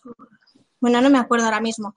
Empezamos a jugar y no me llamó especialmente la atención al principio, pero luego, eh, pues después conocí a Miguel y, ya empezamos a jugar más en serio, cada vez más, cada vez más, cada vez más. Y, a mí me encantan los juegos de mesa. De hecho, a mí me da mucha rabia cuando en Café Marciano estéis ahí jugando y yo no puedo. Pero, bueno, claro te gustan mucho los juegos de mesa, pero de todas estas Me gustan también, sí, perdona. De todas estas aficiones, ¿con cuál te quedarías? ¿Cómics, manga, merchandising, rol, juegos de mesa, literatura? ¿Qué es lo que más te tira? La verdad es que he de decirte que no me puedo quedar con nada en absoluto. Me gustan mucho los juegos de mesa, me encanta leer, de hecho por eso hice filología hispánica. Eh, me gustan los cómics, los mangas. Eh, hasta me gustan los juegos eh, de cartas coleccionables. coleccionables. O sea, he empezado ahora con Force of Will y el otro día estuve al mediodía, cuando cerré la tienda, eh, me eché una partida de Malifaux, que es un wargame de bandas, eh, rollo steampunk. O sea que imagínate, el rol, el rol de mesa me gusta mucho. Las mansiones, eh, las mansiones de la locura es un, en cuanto a juego de mesa es uno de mis juegos favoritos, por ejemplo. Eh, de cómics, eh, Watchmen en su momento eh, me entusiasmó muchísimo. manga, me gusta mucho Junji lo loco que está, no, se puede evitar. ¿Qué más? ¿Qué me dejó? Yo creo que nada más. ¿Juego de rol? El rol te gusta mucho. sí, la llamada, la llamada. Prefiero la llamada al rastro de Kazoo. Me gusta mucho más el sistema, pero también he jugado eh, muchos juegos diversos, porque la verdad es que he estado yendo a las TDN cuatro o cinco años seguidos. Eh, ahí he jugado a Ron en vivo, que también me gusta, pero no tanto. Bueno, es que con, con, con, Despertalia también, al final, el rol en vivo también es más, representa más trabajo que, que afición. Y, y más, ahora mismo... Has, hecho, has hecho un buen repaso. Vamos, te he hecho un, te he hecho un resumen, ¿no? Más creo que sí, creo que la gente sabe que eres multipolitoxicómana del mundo friki. Sí, bueno, ya empiezo con series y Jessica Jones, el doctor... y las pelis, pues las que puedo ver. Sabes que, que viniendo del barrio del distrito que venimos tú y yo, que venimos del mismo distrito, ser eh, politoxicómano de algo es un poco peligroso, ¿no? Sí, pero bueno, afortunadamente he decidido ser politoxicomana de, de, de esto. Sí, mejor. Porque es, es un ocio alternativo, está muy mm. bien. Sí, sí, la verdad es que es que sí, que cada vez, que cada vez se vaya ampliando más y vaya más, entrando más gente al mundo y no se vea como algo tan, tan extraño, tan oscuro o tan de niños, la verdad es que, es que hace, hace muy bien y que la gente vaya conociendo, conociendo otros tipos de, diversiones. Y hablando un poco de esto y de nuevo tu trabajo y la situación actual que estábamos comentando de juegos de mesa y de todo en general, ¿crees que podemos afirmar que se está viviendo una edad de oro en España o incluso a nivel mundial o que esto no ha hecho más que empezar y que, y que tiene que seguir yendo a más? Pues eh, me gustaría saberlo. me gustaría saberlo. Por lo que yo puedo ver aquí, por lo que hablo con la gente, y veo que la afición cada vez está creciendo más. Así que lo, lógico sería que, que, fuera más y más y más, porque cada persona que tiene un grupo de amigos, eh, si va conectando a otros dos amigos con la afición, eh, se va a expandir a, niveles, pues bueno, interesantes yo creo que, que, sí, que puede, puede crecer. Que luego por algún, alguna circunstancia que no sepamos mm, se quede estancado o empieza a disminuir, ya no lo sé, pero es muy posible que esto vaya en aumento. Y, pero se está hablando mucho de, que a lo mejor esto es una burbuja y que va a terminar ahí reventando. Hombre, tú, te has lanzado ahí a meterte en el negocio directamente. Eh, ¿Crees que puede llegar a pasar que esto explote, que esto eh, tome una, se quede en un valle así alto y, y siga para adelante? ¿O llegará un momento que se vaya todo al traste? Bueno, afortunadamente no, no, no hablamos de hipotecas. afortunadamente eh, cada uno se, gasta lo que quiere. Sí que es verdad que posiblemente, pero por cuestiones de espacio y por cambio de vida, porque una persona cuando muchas veces se casa, si se casa con una persona que no comparte su afición o, o, similar, eh, pues puede ser que esa persona abandone este, este, este mundo alternativo, decirlo así, pero, pero bueno, yo no creo tampoco. Yo creo que todo se va a equilibrar. Es decir, eh, si te refieres a lo de la burbuja, porque a lo mejor eh, hay una gran cantidad de juegos que están saliendo cada día al mercado, al final eh, los juegos que realmente merecerán la pena o merecen la pena saldrán adelante y los que no, pues se quedarán ahí en el recuerdo, simplemente en el recuerdo. Entonces es el propio consumidor el que a base de, vídeos de YouTube, opiniones de, otras personas, equilibre la balanza. Es lo mismo que pasa con la tecnología. Muchas veces pensamos, es que hay un montón de, cosas en el mercado y, al final esto para dónde va, pero es que funciona igual. Tú cuando te vas a comprar algún, algún aparato, te metes en Google y pones opiniones. Vamos, eso creo yo. Vale, esta, esta no la tenía muy preparada, pero a coalición de esto, eh, ahí hay una parte del sector de, los juegos de mesa que... Bueno, mira, voy a dejarlo, voy a dejarlo. nada, pasa, pirraca, vamos a dejarlo que, el, primer programa no vamos a crear nada de polémica. Ya lo haremos más adelante. No, no, venga, no, no voy a hacerle esto a Laura. pues nada, sabemos que ya has comentado que, que, ha sido muy duro los comienzos y bueno, nos consta que no solo los comienzos han sido duros, sigue trabajando muy duro en la tienda, echándole muchas horas y tu tiempo libre se, se habrá reducido considerablemente. Entonces, esta es otra pregunta un poco personal. ¿Qué es lo que más, lo que más echas de menos cuando estás trabajando? Y sabemos mucho de ti, ¿eh? así que no nos mientas. Cuando te vas de casa por las mañanas, ¿qué es lo que dices? Si pudiera llevármelo, me lo llevaba. Ay, a mis gatitas. Sí, es que, bueno, mi vida la verdad es que ahora ha cambiado bastante porque nosotros estábamos en casa muchas horas. O sea, nuestro tiempo era en casa, trabajar en casa con el ordenador. Y entonces, pues bueno, al final pues te vas de tu hogar todo el día porque desde, desde las nueve de la mañana que sales de casa hasta las diez y media, once que vuelves, es que estás todo el día afuera. Y, y sí que es lo que he hecho mucho de menos. Pero bueno, es que no se puede tener todo. Hansta, Hansta y Nia son, ¿no? Oye, ¿cómo te sabes tú eso? ¿Quién te lo ha dicho? Tenemos una labor de documentación en este programa. Hombre, claro. Sí. Sí, se llaman Hasta y Mía. Había pensado, digo, pues un día sí eso me las traigo, pero claro, es que hay gente que tiene alergia a los gatos. Claro. Y, gente que se deja la puerta abierta. También. No, la verdad es que es lo que comentabas, que eh, estás muy contenta por hacer un trabajo que, te gusta, pero al final siempre, siempre hay algo que, echas un poco de menos o algo así. Pero, pero bueno, se agradece, por lo menos nosotros agradecemos el trabajo que, hacéis en la tienda, tanto Miguel como, como tú. Un, detallito, perdona, no, perdona, perdona, un detallito que se me está acordando que la gente no lo sabe. Yo he estado viendo la Wikipedia eh, informándome sobre rol en vivo y resulta que, pone en la entrada de Wikipedia que la persona que más roles en vivo se ha hecho en el mundo ha hecho 60. Y esta señorita de aquí creo que ha hecho unos cuantos más de esos. ¿Cuántos son? ¿Cuántos son? Bueno, pues mira, cuando iba yo con Miguel, bueno, porque ahora preparo los eventos, pero no voy físicamente allí, pues yo creo que me he hecho más de 150 eventos aproximadamente.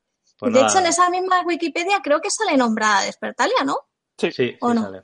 Pues, Pirracas, tú sabes editar la Wikipedia, hay que cambiar eso.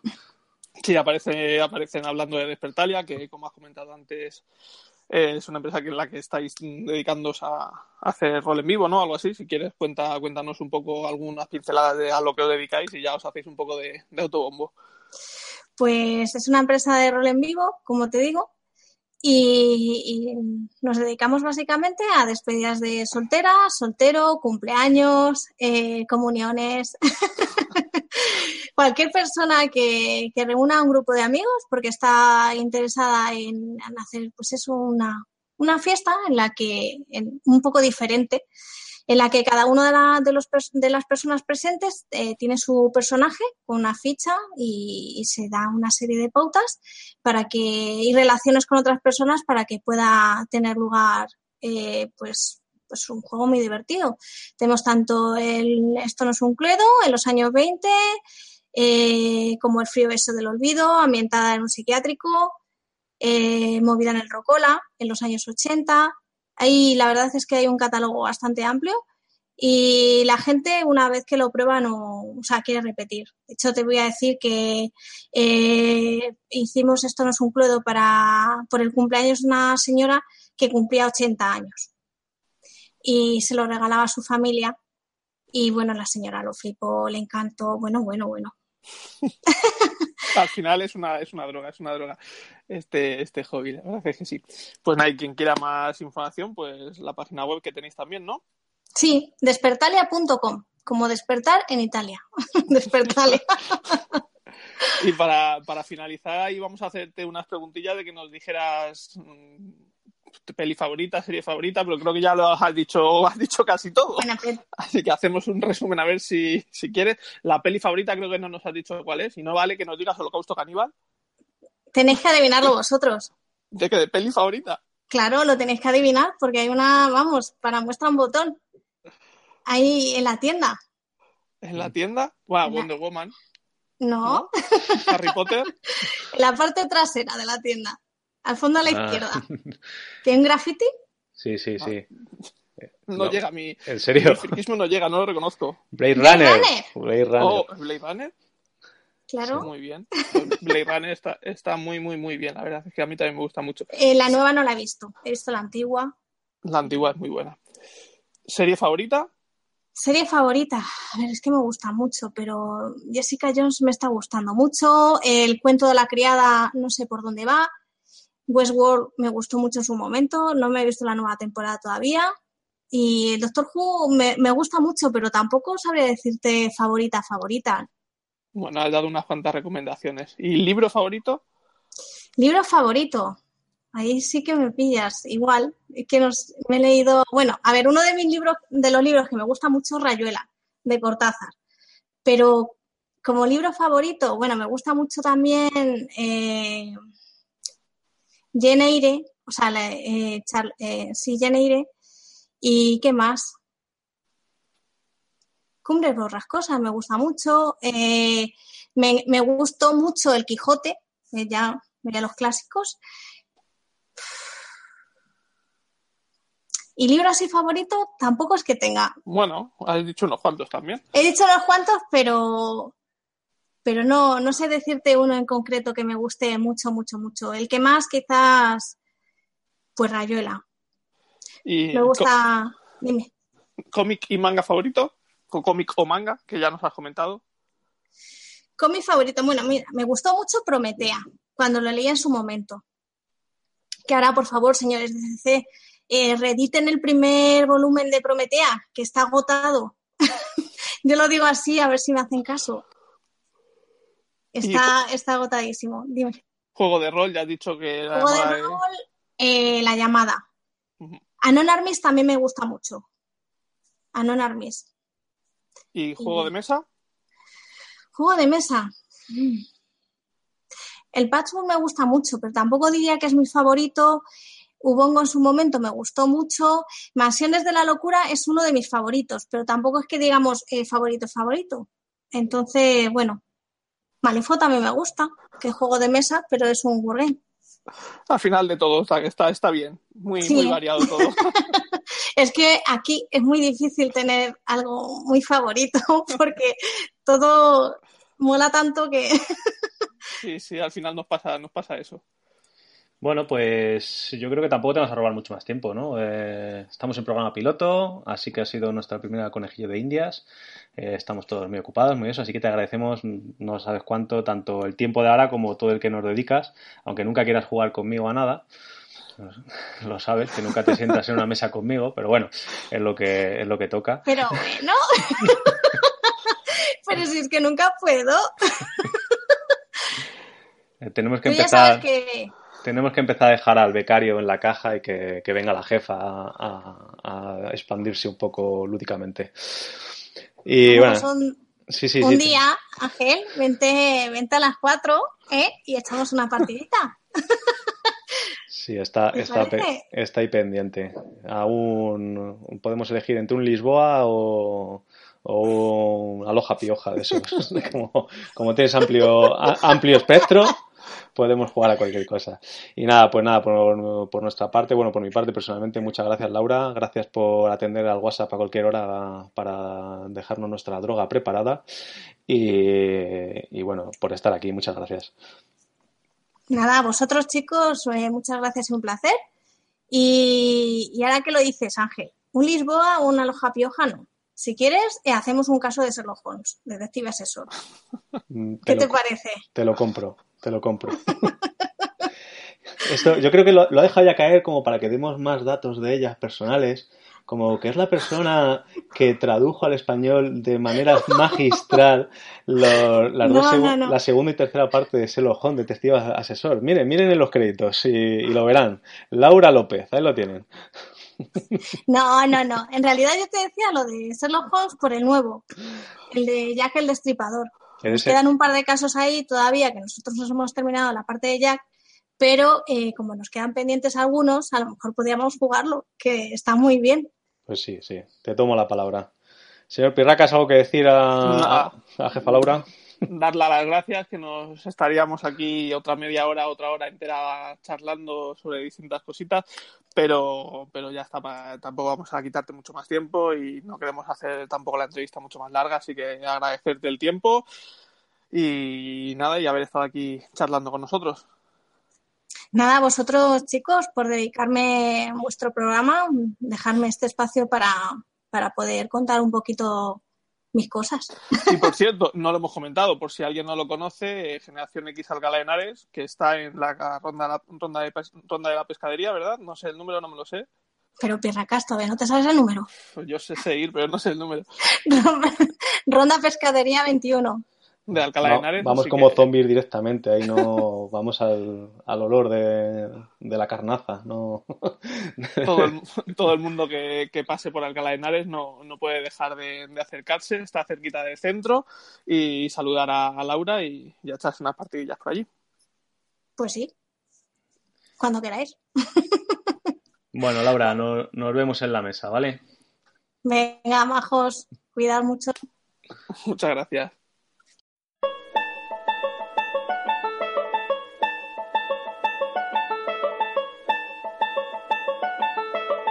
Juega o muere.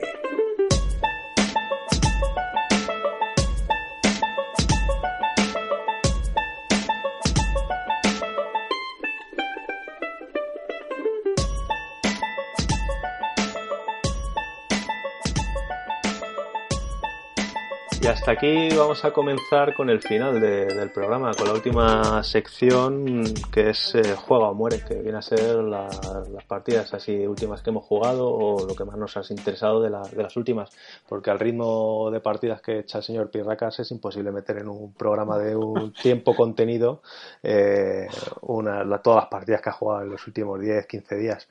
Así que vamos a hacer una pequeña selección. Así que bueno, el del que hemos hablado, ¿no? Vas a empezar a hablar, ¿no? Eh, del que hemos hablado, del role player, exactamente. Bueno, últimamente jugué al Borgoña, pero ya bueno, hice una demo del Borgoña, pero ese no cuenta, ya hemos hablado de él, así que voy a hablar del role player, que, que ha, gustado mucho últimamente a la gente que se lo he enseñado y con los que he jugado alguna partida les ha gustado mucho y ahora también ha salido la expansión que la pude probar el otro día en solitario de momento y la verdad es que le añade, le añade mucha chicha al juego. El juego consiste en. Podríamos, antes de. Podríamos decir que cada partida que has hecho una demo has vendido un juego. sí, o dos casi. Sí, yo, yo me lo he comprado con expansión, mi Teltopía también, bueno, sí. El señor Michael de Cuarto de Juegos nos, te, debe ahí una cervecita, por lo menos. Sí. Y, eh, también es un juego de dados, ¿vale? Lo que pasa es que no es muy euro como para haberlo hablado de él en, la categoría anterior. Y se, se, supone que estás creando un, un, personaje de rol, como si fueras a jugar una partida de rol y estás creando el personaje, pues el juego se basa en esa, en esa parte de, de los juegos de rol. Tú eliges una raza, eh, luego tienes un trasfondo, tú, te, toca una carta de trasfondo que te establece unos objetivos, una profesión que también te, establecerá un, poder especial y una carta de alineamiento. Pues lo típico neutral, caótico, legal, neutral, todo esto que te establece unos objetivos también donde tiene que quedar tu, tu personaje. Y a lo largo de varios turnos, pues vas colocando dados que van saliendo de una bolsa, se hace un draft entre todos los jugadores para ir colocándolos en los atributos, pues lo típico, fuerza, destreza, inteligencia, eh, carisma, sabiduría y, otra más, creo que ahí son seis. Entonces pues vas cogiendo dados para ir colocándolos ahí y tienes que ir consiguiendo una puntuación objetivo en cada, en cada uno de, de los atributos. Y después, según el dado que hayas escogido, pues el dado de menor valor, el que haya cogido el dado de menor valor, será el primero, el primer jugador en comprar unas cartas que salen en el mercado, el siguiente jugador que cogió el dado de siguiente valor comprará en segundo lugar, en tercero, y así sucesivamente. Cartas que se pueden ir comprando de habilidades, atributos o, bueno, habilidades, rasgos, armas o armaduras que se van colocando en tu personaje para ir dándole, dándole, dándole vida, digamos, y te dan diferentes, diferentes habilidades para ir haciendo a lo largo de, de la partida. Entonces el juego funciona de una manera muy fluida, puedes coger un dado, colocarlo y comprar una carta. Hay una, una serie de, habilidades especiales que se disparan cuando colocas dados en, en cada atributo y demás. Y luego se puntúa por un montón de cosas, por alcanzar objetivos eh, en cada uno de los, de los atributos de fuerza, valor, según la carta objetivo que te haya tocado de tu profesión, pues te establece unos atributos que, por ejemplo, en fuerza, pues entre 16 o 17 puntos. Pues con tres dados tienes que llegar a 16 o 17. En carisma, 14 o más en fuerza 18, no sé pues tienes que conseguir eso y conseguirás puntos, luego conseguirás puntos según los dados de colores que hayas colocado en unas casillas determinadas según tu, carta de trasfondo, según las cartas de armadura que tengas que son un set collection, según cómo hayas terminado con tu alineamiento, según la carta de alineamiento. Se puntúan por varias cosas y lo que quedaba un poco cojo en el juego básico era que decías, vale, ya me he creado mi personaje, pero ahora ya se acaba la, se acaba la partida y no puedo usarlo para pelear ni nada. Pues la expansión que se llama Monster y Minions e incluye las peleas. Eh, incluye durante la fase de mercado, en vez de ir al mercado, puedes ir a pelear con unos minions que van saliendo y por cada minion que derrotes, pues te van, te van dando una serie de experiencia y monedas extra y aparte puedes descubrir tres cartas del enemigo final. Los enemigos finales salen a sale un enemigo final al azar con una carta de localización, de obstáculo y de objetivo que están ocultas. Entonces, cada minion que elimines te deja ver una de estas cartas. Y al final de la partida se enfrentan todos los jugadores al enemigo final y las cartas de localización de eh, obstáculo y de ataque que hayas podido ir viendo te van a, te van a dar más o menos dados para lanzar contra, contra el enemigo final. Harás una tirada y se puntuará también por los minions que hayas matado, si has conseguido matar o no al enemigo final. Entonces le aporta lo que parecía que le faltaba al juego básico.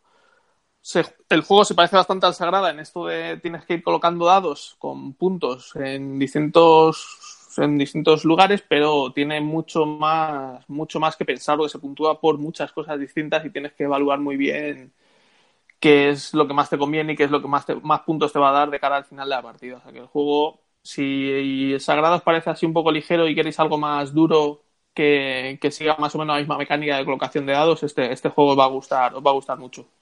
A mí, a mí me ha gustado bastante más que Sagrada.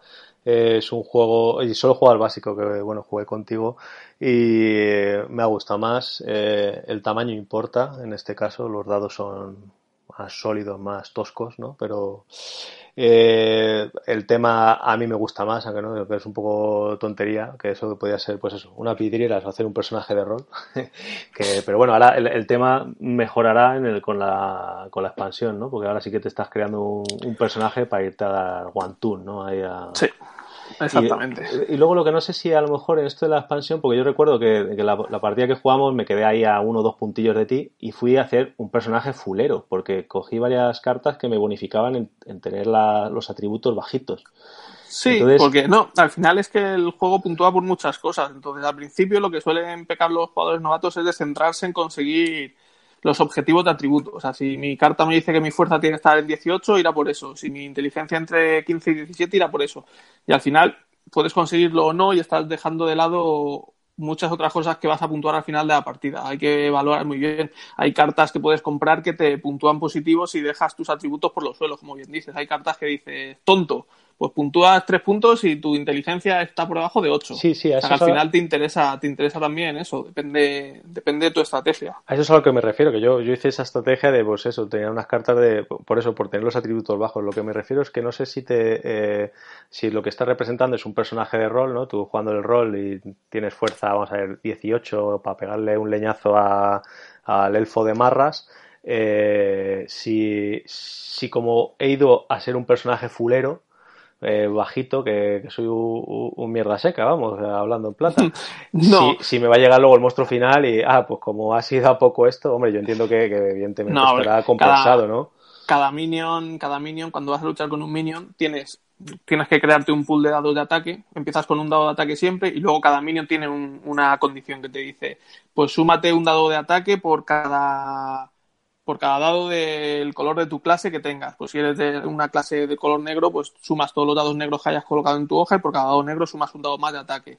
O súmate un dado de ataque por cada atributo completo que tengas, o cosas así. Y el malo final igual, cada carta de estas que tienes que ir descubriendo, la de localización, obstáculo y ataque, te, da una condición también. Te dice, pues súmate dos dados de ataque si eres el que más dados amarillos tienes en la hoja o súmate un dado de ataque por si cumples esto y esto. Entonces, claro, los jugadores que lo van mirando van, saben a lo que tienen que ir yendo. Entonces, no, no, no hay ninguna condición que sea, si tienes más de 15 en un atributo, tiras más dados que si tienes menos. No, eso no.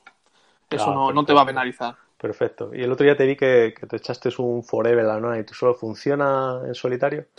Eh, a mí me gusta mucho y eso que no es un juego de superar tu puntuación realmente. O sea, juegas para hacerlo cada vez mejor, no tienes, no juegas contra ningún bot. Y esos juegos no me suelen gustar, porque es que al final es jugar a ver si lo hago mejor, si lo hago mejor, si lo hago mejor. Pero, pero en este no sé si es el tema de estarte creando un personaje de rol que cada vez es totalmente diferente. Una vez eres un asesino, otra vez eres un elfo que tienes que ir a unas cosas determinadas, otra vez eres pues cada partida se me hace muy diferente y, me entretiene mucho. Y luego lo de menos es la puntuación, no sé, me lo paso bien busco, comprando armas o habilidades y lo de menos es la puntuación. En este juego me, me parece que sí que funciona muy bien en, solitario y, es entretenido. Pues nada, pues hemos hablado de Role Player, del señor Kate Matecha, eh, ahora mismo solo está en inglés. Eh, con que uno sepa inglés puede jugar, ¿no? Porque todas las cartas están a la vista. y, bueno, las cartas del mercado están a la vista, así que... Sí, si no es mala persona y se las traduce mal para quedarse la que le, interesa, son un poquito ahí. El arte un poquito osco a lo mejor, ¿no? Y bueno, un poco todo en general. Los materiales también. Bueno. Cumple, es carillo. El juego realmente es un poco carete, pero pues yo creo que por los dados que trae, que trae muchísimos dados, aunque son grandotes, no son transparentes ni nada, son sólidos, que pueden ser un poco feotes, pero trae bastante, no sé, traerá cerca de 60 a lo mejor la caja base y cartas también trae pues, trae, pues, trae a 200 o, cartas así. Entonces, bueno, el precio yo creo que andaba en torno a 50 euros o así. Eh, te vas al paquete completo juego y expansión, te vas a, a 100 euros. No, a 100 no, tanto no la expansión. Bueno, la expansión son unos 40 también, o 35. Está carillo también porque también trae material por un tubo. Sí, te puedes ir a entre 80 y 100 euros. PvP 100 euros. Luego Pero bueno, los, los, materiales son buenos. El troquel es bueno. Los, las, eh, las hojas de personaje donde pones los dados tienen huequecitos para introducir los dados, tipo sagradas, o sea que no se te mueven. Bueno, está, es muy entretenido. Yo creo que a mí sí me, sí me ha compensado. Sí, a mí me, gusta y lo, recomiendo. Bueno, ya te digo, fue según terminamos de, jugar un WhatsApp al dealer, ¿no? A decirle, oye, quiero juego y expansión. ¿eh? Aquí es lo que hay. Muy bien, pues Role Player. Yo voy a hablar de, otro juego que, que, también me has enseñado tú, el Welcome to, ¿no? que es un roll and write muy sencillito, de 1 a 100 jugadores, así como, como se dice. Lo que pasa es que cuando vas jugando partidas, pues vas disminuyendo jugadores, ¿no? Porque al fin y al cabo son las, las hojitas de, que, te vienen para ir, ir pintándolas, ¿no? Son una urbanización de los años 50, puede ser, ¿no? Más o menos, en, el, Sí, en Estados baby Unidos, boom, con sí. el baby boom, y bueno, pues hacer unas urbanizaciones de chalecitos de estas para tener tu, tu cochecito en la puerta y tal. Eh, tienes tres bloques de, bueno, tres, tres filas de, de, de viviendas que tienes que ir rellenando con unas cartitas que te salen numeradas del 1 al 15, puede ser, no sé si me, me equivoco. Sí, de- Sí. del 1 al 15. Del 1 al 15, con lo cual si tú pones un 15 en mitad de la, de la urbanización, la has liado porque no podrás ir. Vas de izquierda a derecha, ¿no? Tienes que ir siempre poniendo a la izquierda el número menor y hacia la derecha pues el más alto, o sea, 15 ponlo en la última casa para tener siempre opciones de, de poner. Y bueno, luego tienes un montón de, de opciones así sencillitas de pues eh, que las casas tengan piscina, te puntúa más, que un poquito, bueno, para explicarlo mejor, salen tre- tre- tres cartas, ¿no? Con opciones y con el número de donde le puedas poner. Y Mm. puedes eso, puedes ir a, a poner unos parques muy bonitos, a mejorar la- a los obreros, eh, mejorar si pones un bloque de cuatro casas, por ejemplo, que, que te valgan más luego a la hora de puntuar. Y aparte hay tres tarjetas de puntuación, ¿no? Que la puntúan el primero en conseguirla y el segundo que pues suele ser por bloques, por ejemplo, un- hacer tres bloques de casetas juntas y ya pones tus parecitas para, para aislarlas y, y, y lo puntúas. El segundo puntúa un poquito menos y ya el tercero se quedaría, se quedaría sin ello. Eh, es un, no sé si lo explica bien, porque es un poco, siendo un juego muy sencillo, eh, tiene ahí sus muchas cositas, ¿no? Sí, es un juego que cuando lo explicas, normalmente la cara de todo el mundo es decirme, ¿pero ¿qué me estás contando? Esta mierda de juego que más sacaba aquí de 15 minutos y me- esto tiene más reglas que, que el Eurogame de 3 horas que hemos estado jugando. Pero luego juegas la primera ronda y se ve todo clarísimo. Sí, luego va, va como un tiro. Ahora lo saca, pues me parece que ayer mismo, bueno, de cuando estamos grabando hoy es eh, 2 de junio, pues creo que ayer lo sacó SD Games en castellano. Yo me voy a hacer con él, evidentemente. Luego puedes comprar un pack de, de hojitas, porque al fin y al cabo es un juego de hojas y un taquito de cartas. No, Mm. yo creo que saldrá económico, no creo que 20 euros, ¿no? Así saldrá este Eh, juego. eh, yo me lo compré en inglés y creo que fueron 12. 12, pues fíjate, pues ya te digo yo que en 20 estará, pero bueno, que se puede pagar bien, ¿no? Yo lo he estado comentando para, pues pues un juego de, para hacer un- una macro juego partida en unas, eh, unas jornadas o algo. Lo único que, claro, el problema sería el ver las cartas a las que estás jugando. Entonces, Claro. claro, ya habría que montar ahí un proyector o algo, y entonces ya no es tan barato el juego. En los juegos normales de Roll and Write se tiran dados y se escriben, en este se sacan cartas, entonces tienes que, que estar viéndolas para, para poder elegir. Eh, también tiene una aplicación en, en iOS, por lo menos está, en el iPad te la puedes descargar, que es la hoja, la hoja donde escribes, la tienes en el iPad y puedes ir escribiendo en el iPad directamente si no quieres gastar hojas de estas. Ah, está bien, porque yo he visto que ahí puedes comprar recargas. Que no, Sí, no- no o bueno, si o en la, en la BGG te viene la hoja también si la quieres, si la La quieres imprimir, imprimir tú. Y en la página de la editorial, que es Blue Cocker Games, eh, hay una, una distribución alternativa de estas casas, que las tres calles son de, de diferentes tamaños a las que te vienen en las hojas básicas del juego, del juego normal, digo.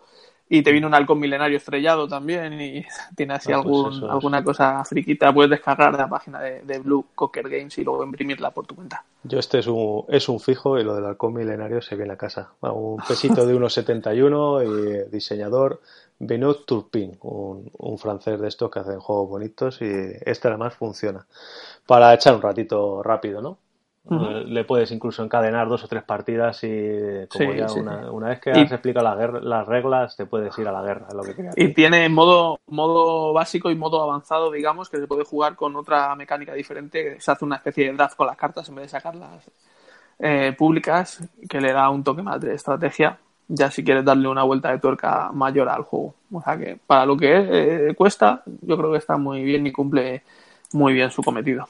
Sí, yo lo, es otro juego a, a recomendar. Así que ya llevamos los 100 euros de, del role player con la expansión y otros 20 que saldrá este. Ya sabéis que os tenéis que gastar 120 euros de momento solo por haber venido a escuchar este podcast. Muy bien, tú querías hablar de otro que probaste el otro día, eh, Rise to Nobility. Rise to Nobility, que salió por Kickstarter, supongo que en el 2017 ha llegado a tiendas y supongo que a los mecenas este año, en 2018, no hace, no hace demasiado. Es de, de Pixie Games, Final Frontier Games, no sé, vienen los dos publicadores, y los autores son tres, Volkan Krzyzewski, Ivana Krzyzewski, Maya Matowska y Tony Tosewski, polaco debe ser, algo así, y es como, digamos, la continuación de la saga que, que empezó el juego Cavern Tavern.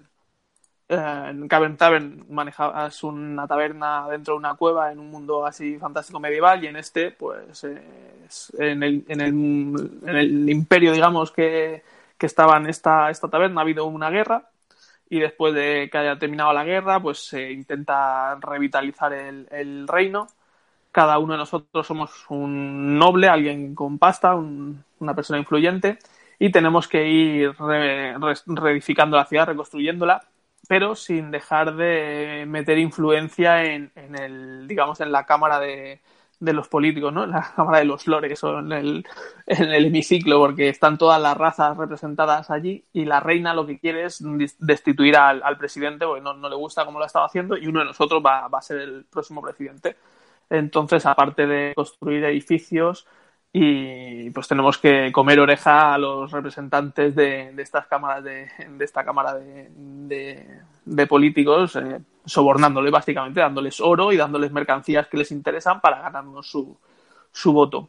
Entonces funciona con dados también es un euro que podríamos haber metido en, en la categoría de euro con dados tú tiras tus dados y vas haciendo acciones en los distintos gremios hay pues, gremio de hechiceros de guerreros de tal y vas haciendo acciones. Al principio todos los gremios pues solo puedes hacer la acción básica y según los jugadores vayan construyendo edificios en los distintos gremios, pues vez, además de hacer la acción básica, harás las acciones de los edificios ya construidos, pero los dueños de esos edificios se ganarán, una, un beneficio por haber usado esos edificios. Entonces vas haciendo acciones, pero vas ayudando voluntariamente a los demás jugadores para conseguir recursos, mmm, entrenando aprendices para convertirlos en maestros que trabajen en estos edificios que te permitan conseguir beneficios cuando los demás usen tus edificios y todo esto para, mmm, para conseguir sobornar a, las distintas razas y, que al final te den los suficientes puntos de victoria para, para ser el jugador que más tenga y ser nombrado nuevo presidente del consejo este de la reina. Entonces es un juego muy interesante, lo que pasa es que yo creo que funciona bien es de 1 a 6 jugadores y yo creo que funciona realmente bien a 5 o a 6 porque te pisas las acciones, se construyen muchos edificios, por lo tanto se, se retroalimenta unos jugadores con otros, porque a pocos jugadores no se cierra ningún número de casillas, entonces todo está muy espaciado, hay muchos, muchos sitios para colocarte y poca construcción. No es lo mismo que haya dos personas, dos personas construyendo que haga ya seis. Y, sí, claro, y... El, el, problema 5 o 6 puede ser a lo mejor el tiempo que se vaya. No te, ¿no? no te creas, eh, estuvimos eso en torno a las dos horas o dos horas y poco y media con explicación como mucho y se hizo muy rápida y muy tensa. Al final la partida se hizo muy tensa, todos levantados a ver quién iba a sobornar, que no sobornen a este, que iba a sobornarle yo, porque si el primero que soborna a una raza, esa loseta de soborno ya se quita y no está disponible para el siguiente jugador. Entonces a veces si vas todo ilusionado consiguiendo tus materiales para sobornar una raza y justo el jugador que tenías delante te la pisaba también a menos jugadores es más improbable que pase eso. A cinco que éramos nosotros, pues las cuchilladas eran, eran impresionantes. La, la y... pregunta es, ¿te fuiste con el manual leído o te fiaste de Daniel Marco que siempre te hurta y un, un par de, de, excepciones? No reglas no. gordas, pero alguna excepción te hurta cuando te explica el juego. De hecho, me fié de Daniel Marco porque mi idea era jugar al Tricerion, pero al final fue un Rise to Nobility, o sea que nos pilló de sorpresa, pero la partida fue, fue muy buena. No, para, para, mí no es un juego top, ¿vale? Porque no, no inventa tampoco ninguna mecánica, pero la partida estuvo muy entretenida para, para eso, para el número de personas que éramos. Yo creo que a menos flojeará un poco. Sí, yo este juego cuando el año pasado estaba en Kickstarter vi el arte de Mijailo Dimitrescu, que es un, vamos, a mí me, me flipa ese, ese tablero con ese color, esos colores verdes, aunque luego, bueno, lo que hemos hablado fuera de, de, de la grabación, ¿no? Que se parece a lo mejor mucho a Saqueadores del Mar del Norte, que está un poco encasillado en su, en su propio estilo, pero bueno, es el estilo de él, a mí me gusta mucho y me metí con él, luego al final salí por eso que no puedes meterte en todos, pero yo solo por el arte ya me metía, no leí ni, ni de qué iba el juego, dije tal, me meto, luego al final, bueno, se tuvo que caer. Y es, pues eso, su estilo, sacador del mal del norte, ahora eh, como es arquitecto del reino del oeste sí, y tal, pues, sí. pues una cara muy característica que a mí personalmente me gusta mucho y, y llama la atención. Es un, yo es un juego que, que bueno, con lo que explicas y lo, lo, lo, que he visto a posteriori, me apetece probarlo, a ver si, si tenemos otra ocasión. de, de darle ahí un poquito.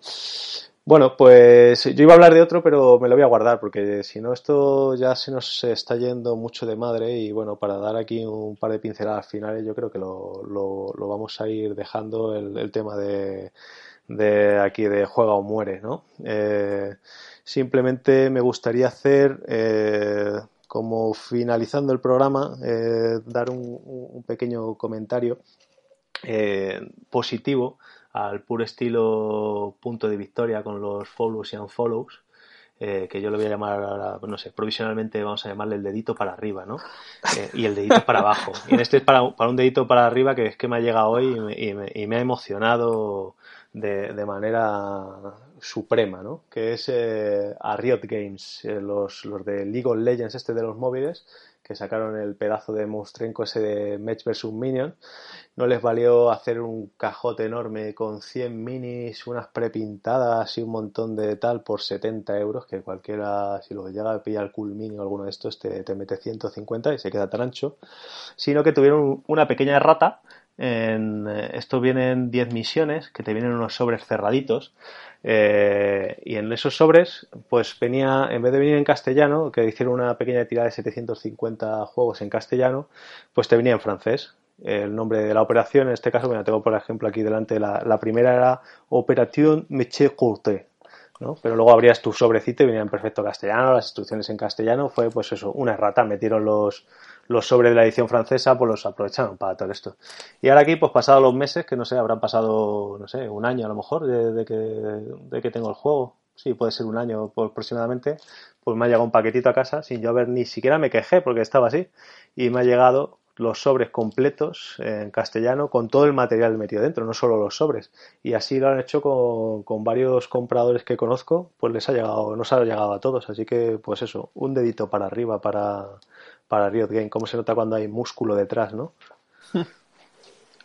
No necesitan, la verdad es que vender, vender juegos para seguir, para seguir viviendo y, y supongo que es eso. Ya lo dije en su día, que todo el mundo decía, no, es que ya podían aprender todas las editoriales pues supongo que está a los márgenes de beneficio se pueden permitir que sean mucho menores porque tienen tienen detrás todo el mercado de, del videojuego. Que... Mira, esto, esto es otra liga. De hecho, bueno, el juego ya lo sabemos casi todos, ¿no? Se, jugaba, se compraba en, en, la parte de merchandising de la, de la página de, de, de Riot Games, ¿no? Que es como claro. un, te vendían la taza, el muñequito y bueno, pues mira, tenemos aquí un juego. Claro, eh... es como si te metes en la página en la Disney, en la página de merchandising de Disney, te venden los calzoncillos de C3PO y y el, y el Star Wars Legion, ¿no? Pues eso, eso, correcto, eso es lo que tal. ¿Tienes tú alguna cosita de estas para poner? O bueno, como así es un poco improvisado, tampoco. Bueno, yo igualmente, yo igualmente le quiero dar un dedito, un dedito para arriba a, a, un juego que acaba de salir que se llama 1500 metros de Edu Crespo, de Lucky Loser Games, que lleva mucho tiempo moviendo, moviendo el juego. Antes que este ya sacó el Basketball Age y ya lo ha sacado este, que aún siendo un juego de carreras de atletismo que a priori puede no ser muy atractivo a, mucha gente. Detrás se esconde un euro de gestión y de, y de puja con muy mala baba entre los jugadores y muy, muy, muy entretenido e interesante. Y es un juego de los que te ponen en tensión de la mitad hacia el final de la carrera, estás todos los jugadores levantados mirando a ver cuánto pujas, cuánto no pujas para no quedarte sin fuerza al final. Básicamente tienes tu fuerza mental y vas pujando para moverte más rápido y elegir unas acciones especiales antes que los demás. Pero si se te va acabando la fuerza mental, al final te dará la pájara y entrarás con la lengua fuera en la, en la línea de meta si entras. Entonces tienes que gestionarte todo muy, muy bien según cómo vaya la carrera, si van muy lanzados, si la carrera va más lenta, cada partida es distinta según el grupo con el que juegues, porque cada grupo las pujas valdrán más o menos y, y, la verdad es que es muy entretenido y mucha interacción en esa puja y realmente el juego vale, vale mucho la pena. Salió este eh, ayer, el día 1 de junio. Y si no lo habéis probado, probadlo y, os gustará seguro y, os tendréis que hacer una copia porque no, no podréis dejar pasar. Tanto si os gustan los juegos de carreras como si os gustan los juegos de gestión y de pujas, creo que es una buena, una muy buena elección. Sí, yo solo ya por, por la cantidad de veces que me he encontrado a Edu en, en jornadas de, de la, la, asociación de juegos más pequeñita hasta la, las jornadas más grandes, con la ilusión que, que, lo ha enseñado, con lo que lo ha trabajado, O sea, es que cuando se hacen las cosas con, con cariño, pues yo creo que, al final tienen que salir bien, ¿no? Y luego autopublicándose el juego, que no quiso crowdfunding ni nada, el tío se ha autopublicado el juego y, y ahí está. Bueno, yo me, me, han, me han regalado uno, un, señor así barbudo, ¿no? Iba yo a comprarlo con mis buenos dineros y me encontré que lo tenía allí envueltito en, en cuartos de juegos, así que bueno, nada, el señor que, que me ha regalado una copia de 1500, hay que darle las gracias aquí en público, ¿no? Que es este, el otro que os está hablando, ¿no? Hoy. Así como no habías probado, así ya, si no te gusta, pues no tienes cargo de conciencia.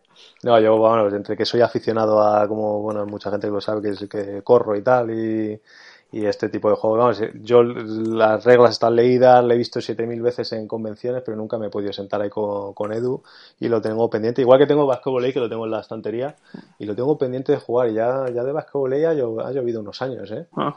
Eh, el único punto negativo de este juego es que al ser un juego de carreras eh, luce mucho si consigues juntar a ocho, a ocho corredores. Con 6, 7, 8 luce mucho. A menos, a lo mejor ya se ha quedado un poco corto, aunque puedes meter corredores fantasma, ya, ya no es lo mismo. Pero, pero la verdad es que para estas, para estas tardes con mucho, con mucha gente es un juego muy, muy divertido.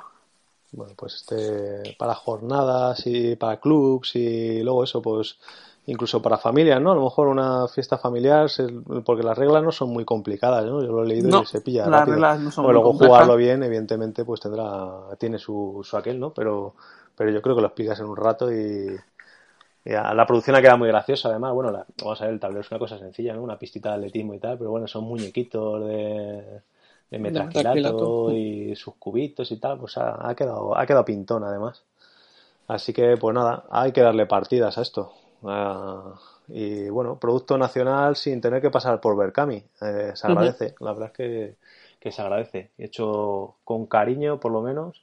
Eh, además, yo, yo, escuché como, no, con quién hablaba el otro día, sí, con, David Arribas, que él lo probó en sus tiempos primigenios el juego y que, joder, eh, qué flojetes y tal. Y luego estaba alabando el, cambio que ha dado a, a convertirse en un juego muy, muy reconocible al menos, ¿no? Sí, sí. Bueno, pues yo creo que aquí lo podemos dejar por hoy, ¿no? Eh, sí, ya les hemos dado la, la lo suficiente a, los valientes que, que, escuchen este, este nuevo programa.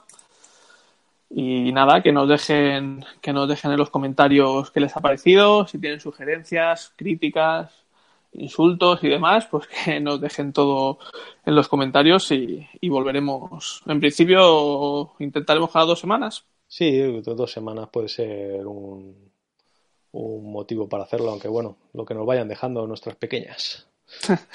iremos hablando de Kickstarter, temas interesantes, últimas partidas, bueno, iremos metiendo cositas por ahí todos los, todos los programas, a ver qué, qué os parece.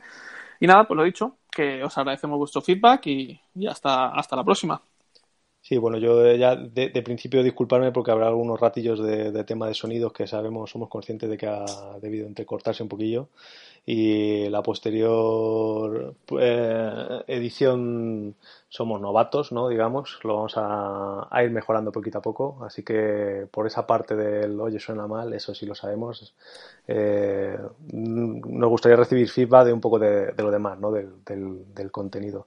Tenemos, hemos creado como es menester unas cuentitas para redes sociales en Twitter es Apaga tu tele. También hemos creado un pequeño blog por donde vamos apaga, a tu, apaga, tu, apaga tu tele. perdona, tu Twitter. Apaga tu tele soy yo, si es que soy, me quiero, quiero todo el protagonismo.